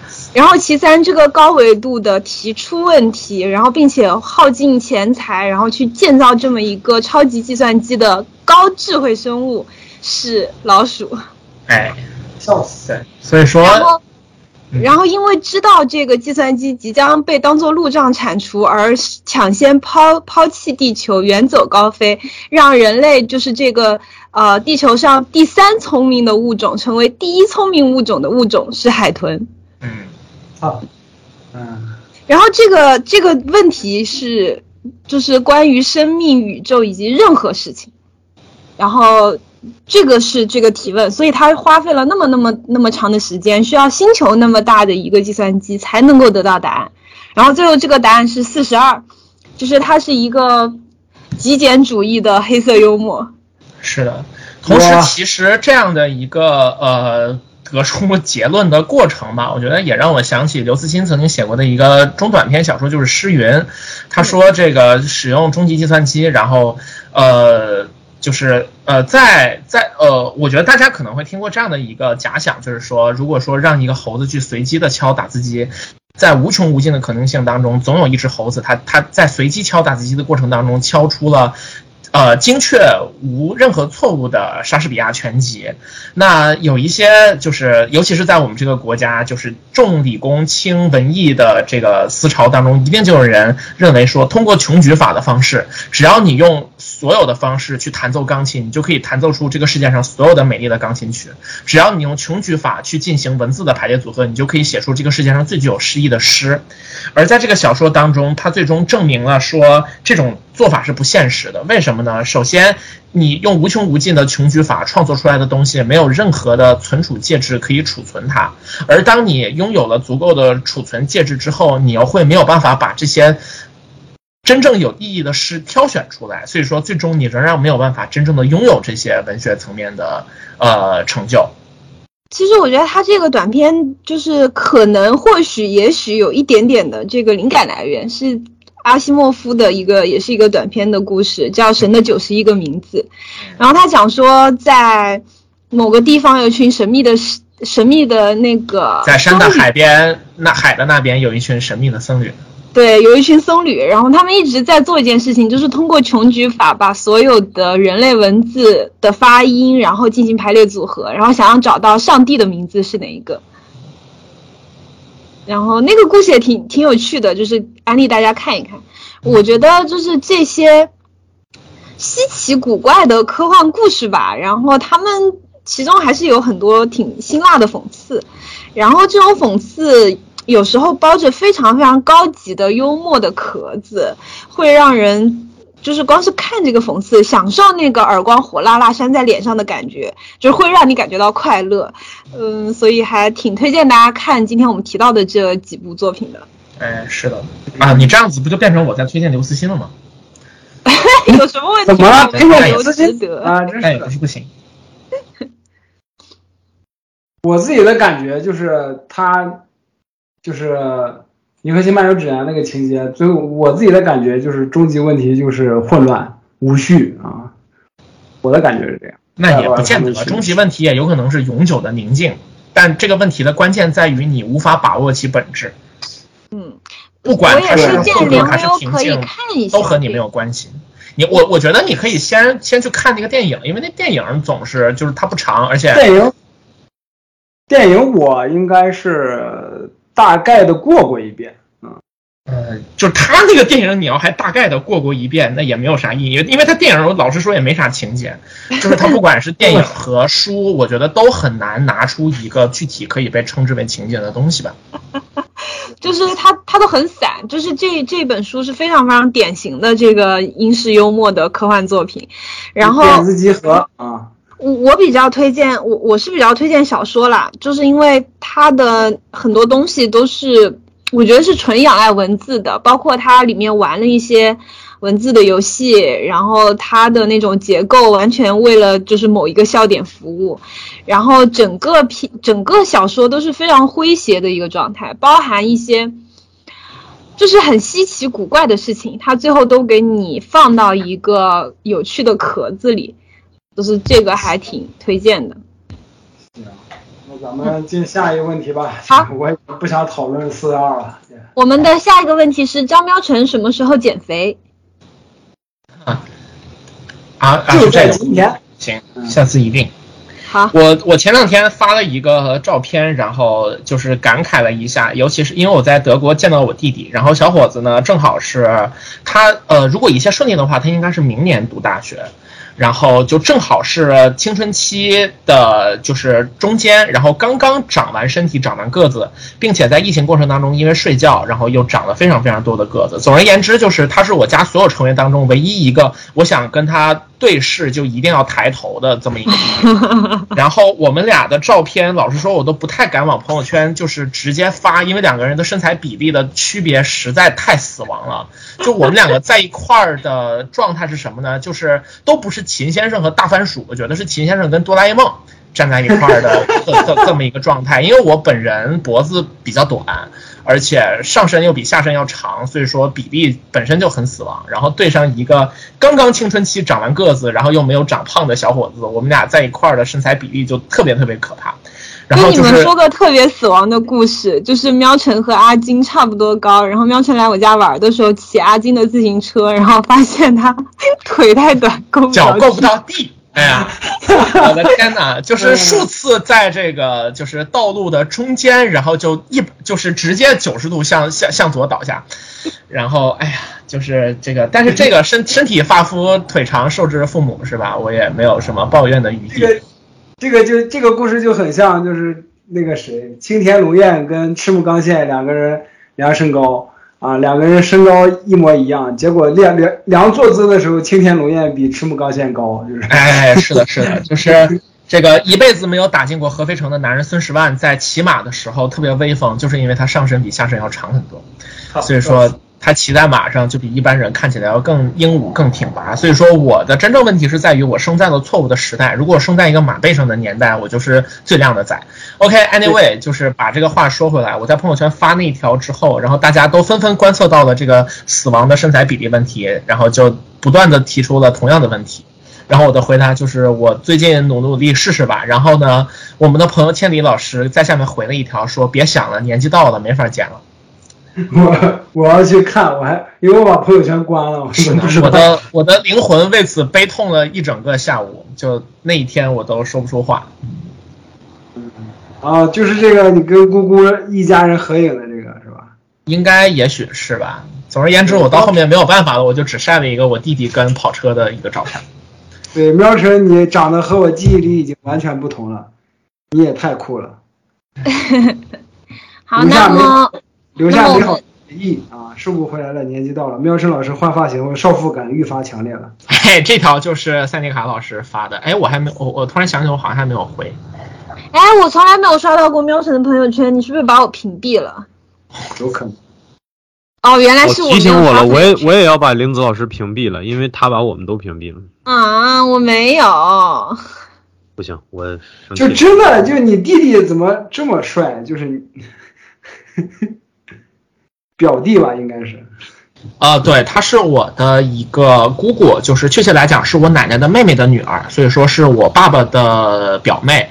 然后呢，他在很年轻的时候跟一个德国的汉莎航空的机长结婚了。然后是因为我那个姑姑年轻的时候非常非常好看，就是那条朋友圈当中的第八张照片就是她年轻时候的照片。对，我看到了，我看了是的。然后那个我的姑父在看到了她的海报之后，就是呃就说我一定要追她，然后那个就真的来追了她，然后就成功了。然后我姑姑在德国已经生活了二十多年了，呃，那我弟弟就是中德混血。可以。你弟弟考虑打篮球吗？啊，不，他踢足球啊。对，德国。对他踢足球。那啊，对，你看我这这几天在家里面，然后他身上穿的球服就是斯图加特的球服、慕尼黑的球服，然后各种各样的球服。这个球是踢球的球，不是囚犯的球。操！不用解释，不用解释，你不说没人会联想到囚犯。你一提这个囚犯的囚，让我想起来之前看的那个地狱笑话，说一个妹子买了个汉服盲盒，花了好多钱，结果寄回来一看是一件囚服。是个囚服。是的，就是那个潘斌龙和崔志佳穿在身上的那种。行，那么我们进入下一个环节，我觉得这条我们几乎可以略过。问维欧喜欢男的女的？对，这个人其实有可能是前面那个人的内应，他们俩有可能是都想要试维欧，然后他帮他问。他先问喜欢男的和女的，帮他排除另外一一条方向，结果呢没问出来，然后后来才有的前面那个，就是说能不能考虑一下我。为为什么大家对我的性取向都这么关心？而且我已经我我记得我已经在节目里面无数次说过了，我有前女友。因为大家爱你啊，因为大家没有。可是你想想，你的前女友不是后来才发现自己喜欢女的吗？你那不前女友去国外了吗？那这个就也不说明问题啊。就是你难道你你你岂不是也有可能是对你自己有一些误会？没错。前女友去国外了吗？行吧，咱们进入最后一个比较高能的问题哈。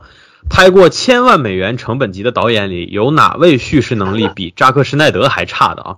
就是这个问题，我觉得应该这是我们发布提问箱，应该是发布提问箱当天就有人来提的哈。这个问题绝在哪呢？就是提问题的人也绝绝在他提出来，我一眼就看出他是谁了，这人我认识。然后。呃，还有一个绝在哪儿呢？就是在于我把这个问题发到群里的时候，当时韦欧老师不假思索的直接抛出来了这个答案，然后这个答案竟然无比的精准，精准到我真的没有办法反驳。韦欧老师回答说，很明显是迈克尔贝。我想了一下，迈克尔贝确实曾经在《变形金刚五》当中实现过扎克施奈德这一辈子都没有办法超越的叙事地狱，地狱级别的叙事。哎呀。是，就是他在这个系列电影的第一部当中就已经干出了，就是让太空当中的这个威震天同一个扭头的镜头出现两次的这种这么鬼畜的事情了。没错。呃，说实话啊，就是我还是得不遗余力的提这一点，就是关于当年看变形金刚五，我和我妈一起看看完了面面相觑这件事儿。我不记得我之前有没有在电台里提过哈，就是，呃，事实上是这样的，我从变形金刚一开始，我就是在影院一直在影院看的，呃，零七年吧，零七年那会儿，其实想要在影院正儿八经的看个电影，对于。呃，日常生活在小镇的人来讲，还不是特别的便利。所幸就是基本上，嗯，每一次电影上映的时候，基本上都在寒寒暑假这个期间，然后基本上也都在较大城市，所以说有比较便捷的条件。后来相对的没有那么方便的时候，像变四上映的时候，我也尽可能的就嗯去到，反正不管我在哪儿吧，我都会去影院看一下，支持一下。呃，变形金刚系列客观上来讲，它确实在电影工业的标准上来讲，它是硬性的强，它基本上是带动其他的片子的这种，带动整个行业特效水准的这么一个系列，所以它其实是个领航系列。但是相应的呢，它在这方面的地位愈发的举足轻重，那么它在其他方面呢，也就愈发的有恃无恐。所以说，迈克尔贝秉着这样的一个态度，一直。反正一一一条道走到黑吧，呃，到变形金刚五的时候，这个刚好那个时候是大四没课回家了，呃，在家的时候，然后跟我妈说，我妈就说说，那到时候咱们一块去看看吧，是吧？毕竟这个你看了这么多年，看看我儿子追了这么多年的变形金刚到底有什么好？就是 看完了之后。还是这个问题，它到底有什么好？没错，没错，是啊，笑死了啊！所以说就是就是就是呃，这个片儿当时给我们留下了难以磨灭的心理阴影吧。而且变五最绝的地方在于，就是你看哈，变三到变三为止，其实是个节点，是个分水岭。从变四开始，这个系列就开始在一定程度上进行软重启了，包括人设，包括一些大的背景。呃，从变四开始，其实整个大的背景都变得比较严苛了。呃，人类对赛博坦人的态度也好，或者说包括这个呃赛博坦人整体的一个精神导向也好，擎天柱也愈发的变得迷茫，变得愤怒。呃，他也开始和人类的关系也开始变差了哈。但是说说句实在话，就是变四，尽管有那么多的槽点，但你想吐槽他，你想说他不好的时候，你是有明确的指向的，你知道他哪儿不好。而且你能很鲜明的说出来，比如说迈克尔被不尊重老角色，然后他把老角色基本上是属于打包式的，呃，呃处理掉了哈，就是以打包式的发了个便当，这些行为是让大家非常的难以接受的。还有就是包括人类，呃，在这个期间的科技水平，包括人类整体的一个意识，其实是在不停的摇摆的，这些都是很明显的槽点。但是到变五的时候呢，你会发现，你你你你看完了之后。你的大脑无比的空虚，你想要吐槽它，但是你找不到任何能够吐槽的点。这件事儿毫无疑问很恶劣的。这个代表他在所谓的你不管是说故事啊，还是说呃整体系列调性的一个把控上，都已经失衡了，而且是完完全全的失衡。这个代表什么？代表以后每一次进入到电影院里头，你能看的有且仅有特效水平了。就我们说有。啊，A C 你先说完吧。嗯，就我们说有特效水平，毫无疑问是个好事儿。但是如果特效水平是仅有的东西的时候，那对于热爱这个系列的人来讲，毫无疑问不是个好事儿。嗯，是这样，我感觉变形金刚它这个系列电影吧，属于那种你不带脑子去，你就想看个视效大片儿、特效大片儿，那肯定是合格的。因为我前两年，我去年还是今年，我还翻出来把变形金刚系列重新看了一遍。我看的过程中就感觉，它这个节奏点卡的地方，还有包括它转场，还有一些人物人物情绪的表达，其实它表达的其实它都是很对的。但是你把这些对的零碎的东西拼成一起，拼成一部电影就很乱，就只有乱。但是你看的过程中，你只享受那个视觉冲击是完全 OK 的。嗯，嗯，对，就是其实我们这也是我为什么说第四部虽然怎么怎么样，但是怎么怎么样嘛，对吧？但是其实这件事儿到第五部的时候就已经，我为啥说它彻底的失衡了呢？就是你第五部整个看完之后，你会很明显的感觉疲劳，对，会特别累，对对对对，你的大脑已经散开了。对，就不管是生理上你眼睛累，还是脑子累，还是你对这个系列的这个整体的感情累了，都都都有，嗯嗯，这是为啥？而且这个因为因为它的特效开始成堆砌状了，它开始以堆砌的形式。对，现在漫威其实也有这个问题，就是特效堆砌，嗯。是的，你你看这你看这个问题就问的很巧妙嘛，他没有说其他方面，就只是说叙事能力比扎克施耐德还差的，那就肯定迈克尔贝，对吧？就毫无 想都不用想，就迈克尔贝是吧？就还有谁呢？还有谁？尼古拉斯凯奇吗？尼古拉斯凯奇人家也不是导演啊，对吧？是演员。对啊。不 Q。而且凯奇老师今年也算翻身了。我现在就是翻出了我的豆瓣，在二零一七年的六月份，一个我大学马上就要毕业的，就是时候，然后我发了个那个，就是就是，然后我当时才看完那个 变形金刚，然后我写了这么条短评，说购买这张电影票，你会依次看到看到《冰与火之歌》外星人的游戏，因为开头是亚瑟王。废土生存之人机恋，因为一开始马克扎克呃马克沃尔伯格的那那个就是就是这一段，然后英美婚恋面面观，因为一个美国人跟一个英国人他妈的他妈的在约会，就是为什么要拍他们两个约会呢？然后刺客信条变形金刚版，就是就是，然后还有神秘海域之女博士的寻宝，对那一段就是女博士直接开始爬墙了，我为什么要看她呢？然后海底非诚勿扰，就他俩开始继续。继续约会了，然后啊，前面英美婚恋面面观是这个英国女博士的英国家人，然后跟这个美国人就是在在聊天，然后《盗墓笔记之怒海潜变形金刚》，然后《变形金刚之地心引力》，然后宅男科学家的电影界出败，就是就是就是所有的这些东西让我在电影院里面无比的疑惑，就是我为什么要来看这个呢？然后我到最后确定了，就是说唯一能确定自己在看变形金刚的是女主角有那个特写，笑死。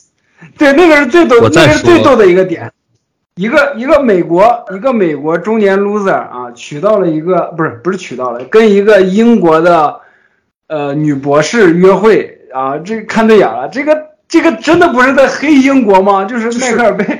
对我为什么要来看这个呢？兄弟们，我回来了，就是进行到哪一步了？呃，最后一个问题了。就是我们答的问题最后一个了，就是讲这个扎克施耐德这个问题了。好好好好好好，嗯嗯嗯，加油。是这样哈，就是，呃，人文的那些东西啊，我们就不说了。这些东西我从来也就没打算在变形金刚这个系列里头期待过哈。至于他玩了具体的什么梗啊之类的哈，我觉得你也不能拿很严谨的想法，或者说你也不能拿正常的标准去衡量，因为迈克尔贝这个人他是没有这些层面的意识的。以前我们有讲过，说他本身不是很在意这个粉丝或者说宅圈对变形金刚设定的那一套，所以说呢，他。从始至终，这些东西也不是他想要做的重点，呃，但是，我我这么说哈，就是我现在为什么还能容忍 MCU 很多层面上的胡作非为，很大程度上就是因为有变形金刚这个系列摆在前面。我现在就尽管说我现在对 MCU 再怎么失望哈，但是我内心深处在想的是，它再烂还能赖过烂过变形金刚系列吗？他再怎么软，再怎么做，他对他应该烂不过变形金刚系列的所谓的故事啊，或者是其他的一些设定啊之类的。对，这个也是我刚才想说的一个点。其实变形金刚系列就是漫威之前的 MCU，对吧？就是，或者你可以这么说，就是驾驭一个大系列，然后大体量，而且是长线往下续的这么个系列。变形金刚应该算是二十一世纪的。嗯，就是二十一世纪新诞生的系列当中的第一个吧。对对，是的，是的。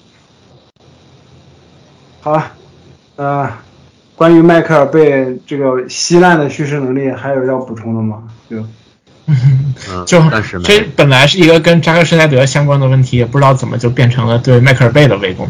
因为本来就是其实主要。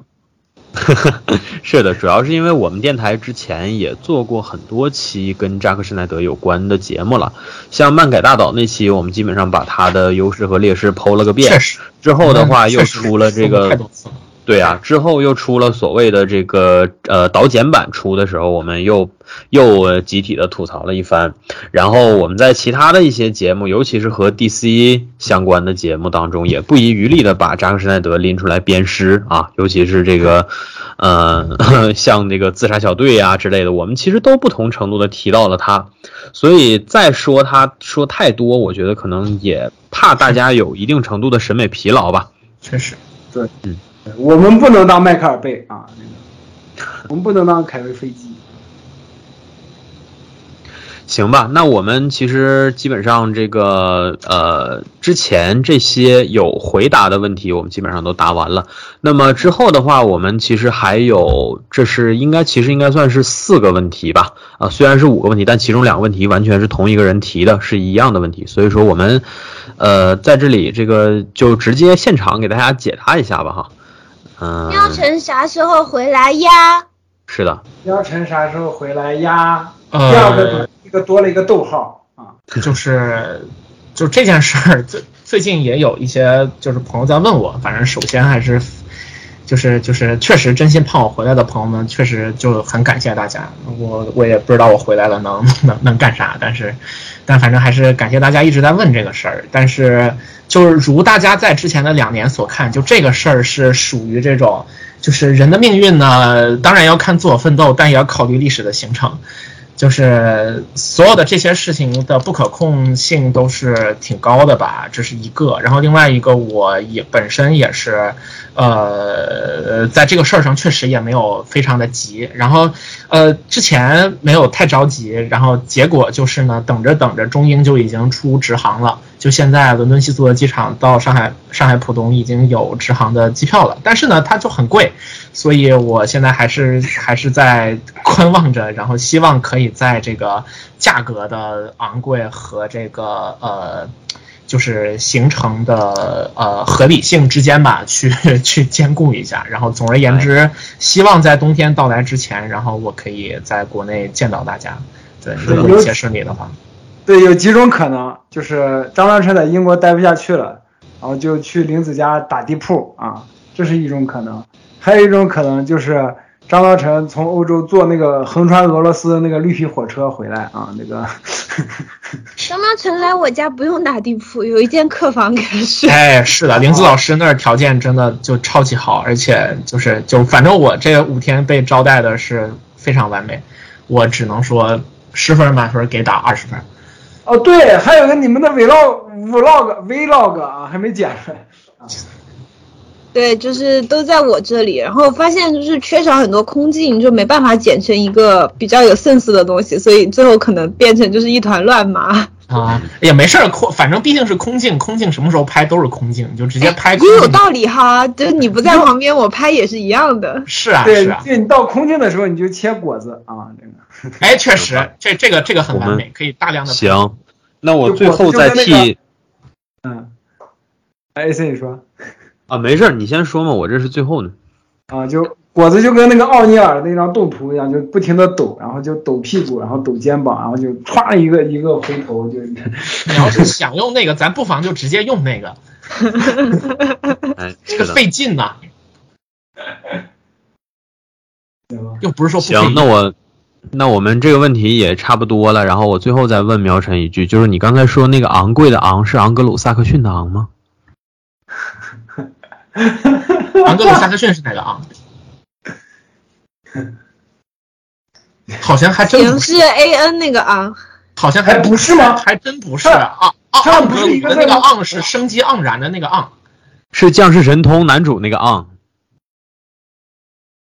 我看一下啊，昂格鲁萨克逊。就很多人打昂萨是昂头的昂，但实际上昂格鲁的那个就是啊，昂斯一昂斯昂昂格鲁萨克逊的昂是一昂斯的那个昂。是生机盎然的那个昂啊啊，昂贵那是昂贵的昂，碧昂斯的昂确实是昂贵的昂。操！好，我们下一个问题：摆烂是否无所谓好与不好？哎，我记得这个咱们答了嘛？我记得看到过这个问题，咱们对我们没有回答他。我前段时间还真是就就是跟一位朋友就碰巧聊起了，就是关于摆烂什么这个东西。我觉得摆烂就是。就是，我觉得他还是有价值判定在的，就是你是知道那个就是好和不好之间的区别，但问题在于一个过于苛刻的现实环境，使得通往好的那个路径。需要让你付出过高的成本，而这种成本本身是不合理的，所以你决定停在这个自己的价值判断其实不认可的程度里面。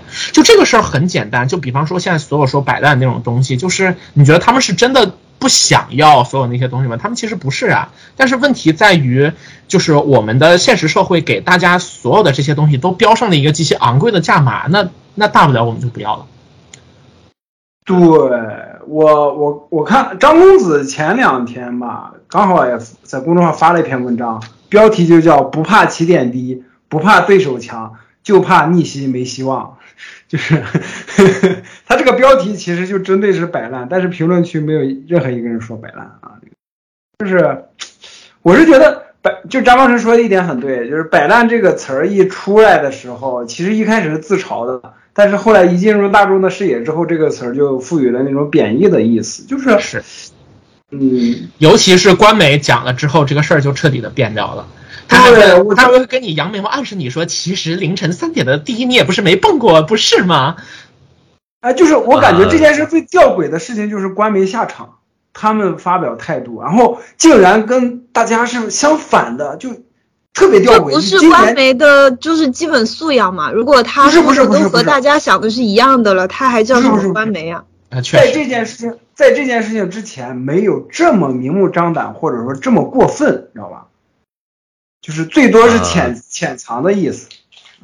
我觉得我们在讨论摆烂这件事儿之前，首先应该还是回顾一下，就是摆烂这个词，它其实是一个衍生词，它是从英文里面衍生出来的。英文单词是 balance，就是。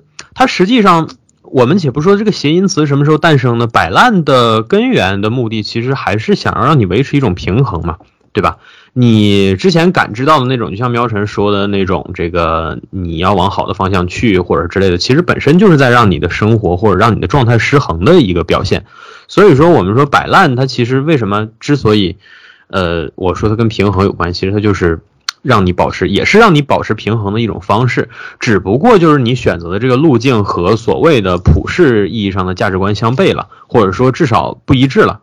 然后你基于这个所谓的呃俗世意义上的道德上层面的压力，然后你非得给自己的这种行为冠以一个烂字儿啊，作为贬义，作为一种自嘲。但是实际上，你内心清楚，这个所谓的摆烂，其实也是你维持平衡的一种方式。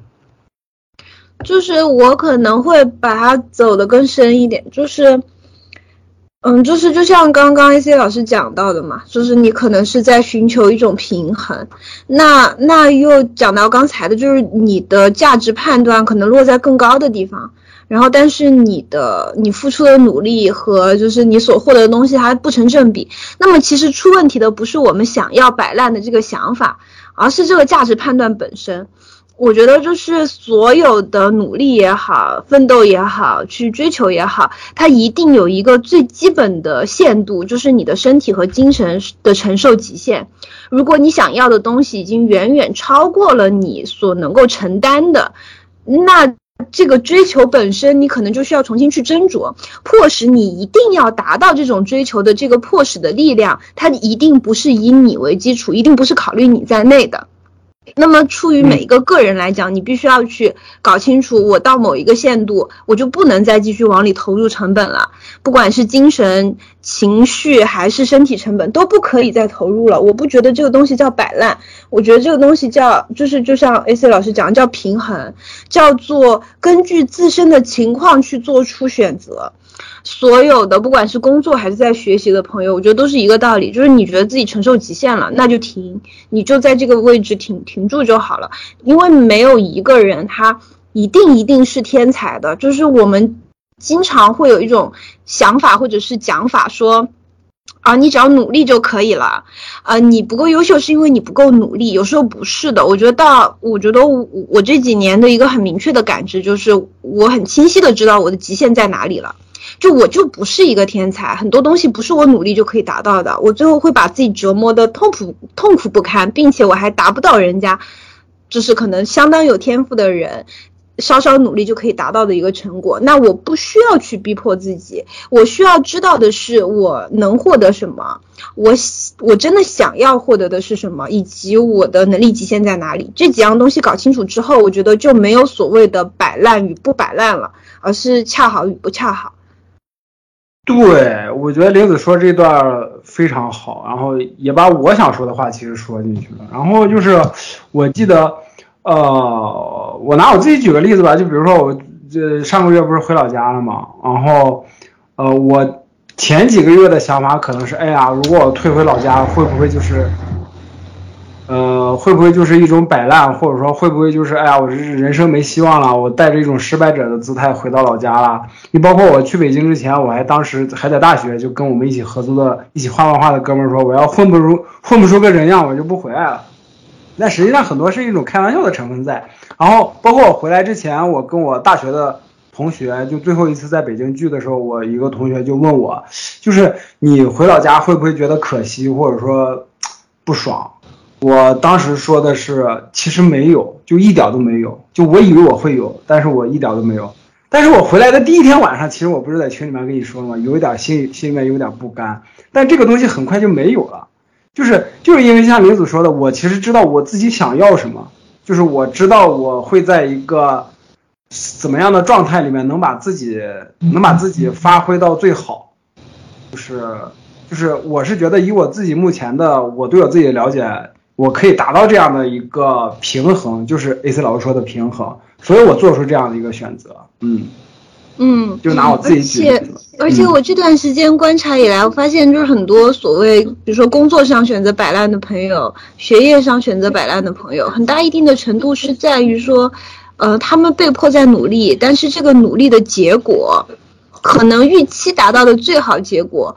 并不是他们真心想要的东西，可能仅仅是周围人告诉他你你要去获得的东西，就是努如果努力并不是来自于你内心的渴望，我想要我真的想要一个东西，我为之付出努力的话，那这个努力是没有办法永远持续的，你的激情是没有办法永远存在的，那那就不叫摆烂，我觉得就只是挣脱一种 本身就不应该处于。就是身处的这种高高压的环境而已。对，就这种东西不是理所应当的，应该让你去承受的，应该这么说。就是的。换一种说法是这么说。嗯。我记得我在看那个电影《最强民谣》的时候，然后豆瓣短评当中出现了一个我非常非常喜欢的比喻，叫做“湿冷的靴子”。那个电影其实说的是什么呢？就是这个男主角特别特别的热衷于民谣的这个音乐形式，然后他本人也是民谣歌手，但是在那一个特定的历史时期当中，民谣就是没有那么能够容易出来，然后他无数次的在想说自己要不要改变自己的行动。然后呢，他一开始别人告诉他说你可以找谁谁谁发唱片，然后他不认可，就是他觉得这个谁谁谁发的唱片，然后都是那种他可能不太喜欢的音乐类型，但他最终还是去了。然后去了呢，人家也不要他，说你这个东西呢，在我们所要求的方向里面还不够。他的父亲去当了水手，然后那个他在想自己也要不要也去当水手，然后呢，其他他的家人劝他当水手，然后他痛斥他的家人，然后最后他决定把自己琴卖掉去当一个水手。刚把自己的琴卖掉，然后去当水手，然后他们就说你的这个证件，呃。就是不合格，然后他在想自己合格的证件去哪儿了呢？结果发现自己放在家里面，然后被自己的家人在自己跟自己的家人因为要不要去当水手这件事吵架的过程当中，被他的家人生气的给扔了，于是他连水手也当不成。然后这样的一个故事，然后呢？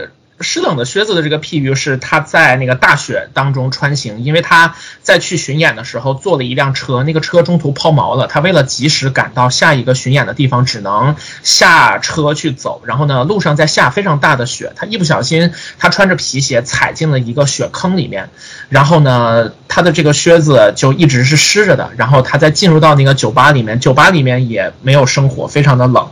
这个靴子呢，它它这个脱下来呢会冷的受不了，穿着的时候呢，它就只能持续的踩在这个湿冷的这个过程当中，然后等着那个湿气一点一点的缠住自己的脚。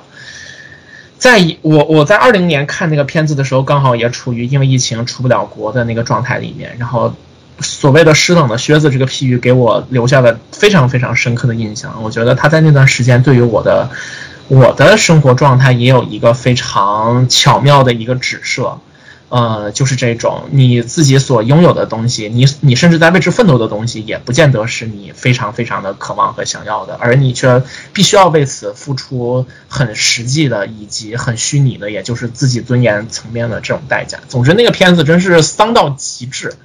但是反而在之后的生活当中，有的时候你又会感觉得到，说对于真正在追求自己想要的东西来说，就是那个你追求自己想要的东西的过程本身会给你带来一些的慰藉，是这种慰藉在帮助你去平衡你在生活当中进退两难的那个情情况当中所受到的窘迫和委屈，所以说。电影嘛，某些时候它表达的一些特定的意境，然后是非常非常的到位的。可是它可能只会表达你生活当中的其中一面。我觉得就是包括，其实我们最近这个节目大家都很忙碌，然后但是忙碌的过程当中，我们其实都能看到大家彼此心态的不稳定吧。比方说，像是我此刻在对付毕业论文的时候，其实状态很低沉。然后，比方说连老师前段时间，大家也能感受得到，就是他在回家之前这段时间的心理状态是不不特别稳定的。但是，呃，反而在这些过程当中，嗯。我们看到了这些事情的同时，然后其实我们每个人也都还在往前走吧。就是实际上大家也都仍然具有一些和这种苦难或者说和生活当中具体的颠颠簸去对抗的能力。所以说，就是今天聊到这么些，最后这一段反而就是能够感受得出来说，就是每个人都还拥有一些比较基本的抗压的能力和愈合的能力。反正还是挺可喜的，在这一点上来说。嗯，对，嗯嗯。好，那么，呃，还要继续吗？不是，我说我我是想说，果然这类问题是让适合让张茂成来回答。好，那么我们最后一个正经的问题了啊，怎么斩断红尘出家？太正经了。这个就是我我可以提供一个比较正经的回答。就是首先呢，你可以选择一个你家附近或者是极远，呃，或者是富有盛名的寺庙。然后呢，一般寺庙的这个天王殿里会有一个韦陀菩萨的塑像，然后这个塑像呢手里会持着一个杖，然后如果他是在半空或者平举的状态，表达说他可以，呃，留宿一些僧侣也好，啊，修行者也好，都可以。你可以先去这样的，就是有这样资格的寺庙呢，去呃体验和感受一下。然后，如果你觉得 OK，我呃真的想要这个出家的这个状态，或者是修行的这样一个状态，那么你可以选择任何一个接受挂单的寺庙，然后可以去挂单看看。然后呢？嗯，在这个过程当中，如果你取得资格，有师傅愿意说啊，行，那我们带带你看，那么你就有可能在这个寺庙出家，你将会，你需要带上你的身份证或者身份证明文件，然后到时候你的那个师傅就是带着大师傅，然后你如果是第一个进去的，你就是带着大师兄。是，然后呢，就是会带你去宗教局啊办一张这个证明。当然，如果说你还没有想好要不要彻底的去出家呢，也可以去办一张居士证。有了居士证之后，比如说我我所知道像城隍庙啊这一类的这种大寺庙，你可以在呃有空闲的时候，可以最高接受你三十天左右的这样的一个闭关的一个一个一个这样的选择。你可以住在寺庙里面长达一个月，然后这一段时间内吃穿住都由寺庙来负责你的这个开销。啊，就是如果你真的有这方面的想法的话，是可以这样去达成的。嗯，好的。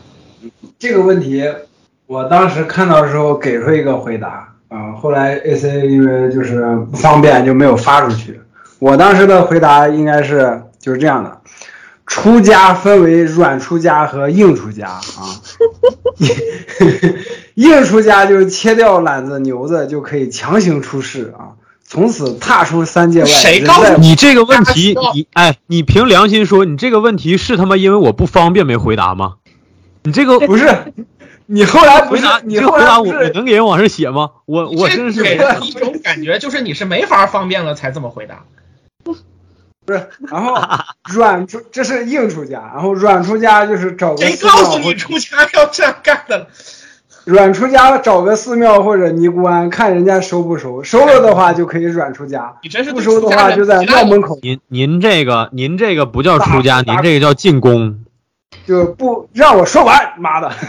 不收的话就在庙门口撒泼打滚，出宫，嘴里大喊人人皆可成佛，你们凭什么不收我？非要哈尔滨佛学院毕业才能出家吗？不收我，我就去文化局举报你们不交税。然后大和尚一下尿就把你们收了啊，就把你收了啊，是吧？就是，嗯，是这样的。这是第一，文化局不管上税的问题；第二，寺庙是不上税的。哎，我就这个意思啊，大家意会就行了啊，就举报你们。而且而且你这个你这个啥玩意儿还一本正经还要说完？哎呦我天呐，我真是。而且还要给大家一个这个呃 tips 吧，就是你可以选择不出家，以以居士的身份在一些寺庙就是入职，啊，但是目前来说好像最低的学历标准是研究生，然后在某一些偏远地区的小庙应该是本科生就可以了，但是啊，这个入职一般来说招聘是不归寺庙本身管的，呃。和尚和方丈住持这一类的，他到底在哪个寺庙是由宗教局去统一规划的。所以，如果你看到你们本地当地有这种寺庙贴出来说我要招一个僧人，那一定是骗人的。啊，如果招勤杂工或者志愿者，那是可以去试试看的。啊，如果说你只是想要感受的话，呃，暑期之类的，在你们家附近的寺庙就是做这种志愿工，其实也可以，呃，留宿在寺庙里面。嗯嗯，主要主要是他这个问题里面前面还有个斩断红尘，斩断红尘不是斩断缆子，斩断的是红尘，缆子没有办法斩断，斩断的是牛子。哦，对不起，而且 而且而且就是没有牛子了，你也有可能有欲望，所以事实上并不是说没有物理上没有，精神上就没有了。而且你到时候那个一起反应还更疼呢。因为神经是不死的。说实话，刚才玲子老师这么玲玲子老师这么一段，我听着我都替他觉得累得慌。因为我我我我这么说吧哈，就是我有一种特异功能，就是这些问题百分之九十的问题，我基本上看一眼我就知道是谁提的。不是，就这个问题提的这个人，我现在我也能知道他是谁。所以说，像刚才林子老师说的这种正儿八经的让他去出家或者怎么样的，我可以明确的告诉你，他现在已经没有这个机会了。啊，没关系，就是正常来讲，除非你已经死了，不然的话你都是有机会去出家的。我跟你讲是这样，这老哥是，这老哥就是很明确，就是为情所困了。所以说这方面，我建议你去听听我们维苗评话之前讲这个老连和苗晨的情感困境的那两期，听完了以后，你就会觉得。就是你连思考这些问题的能力就都没有了。嗯，其实还有一点，我觉得可能是大家的一个误区吧。就比如说，说你觉得为情所困，那我去出家好了。绝大部分的正规寺庙是不太会接受这样的人，然后受戒成为僧人的，因为你还在为情所困，那你其实六根就还不清净。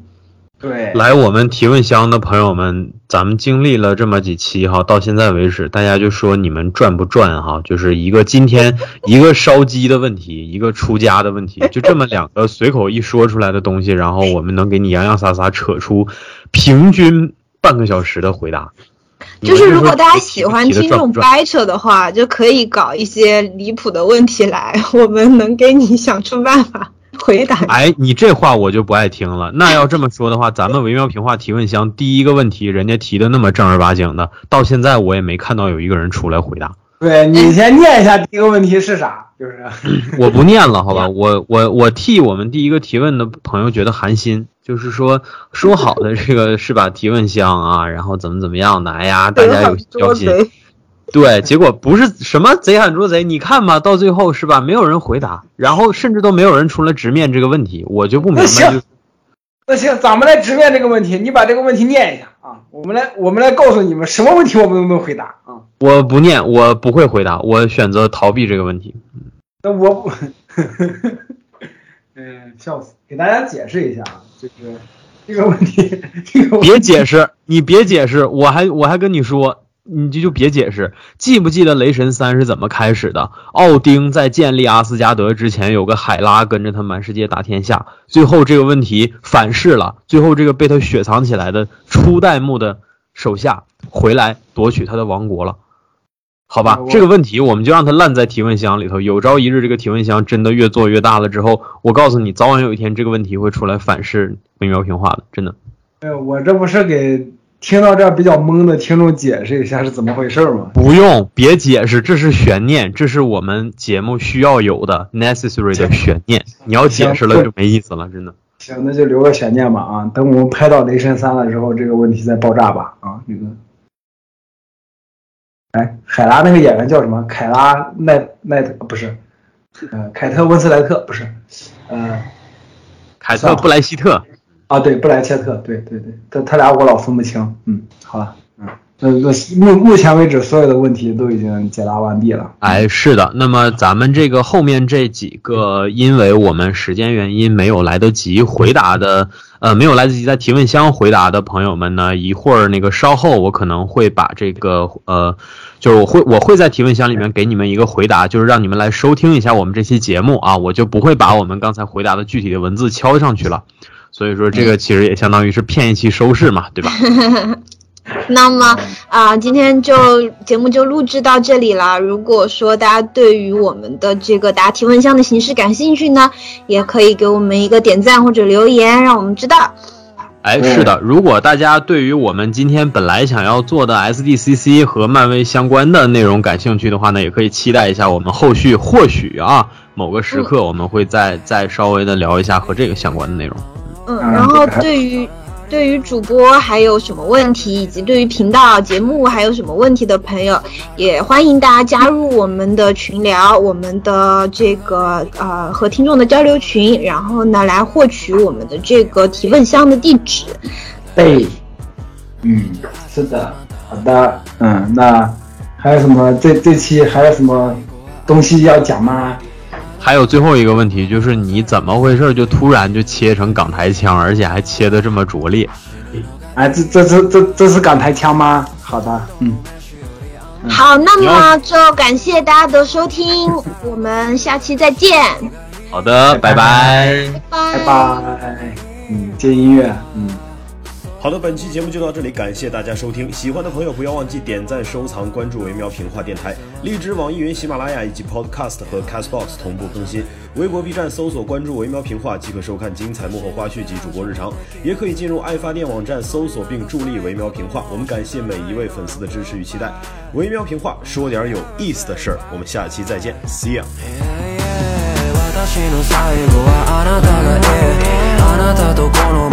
さらば去るより死ぬのがいいわ。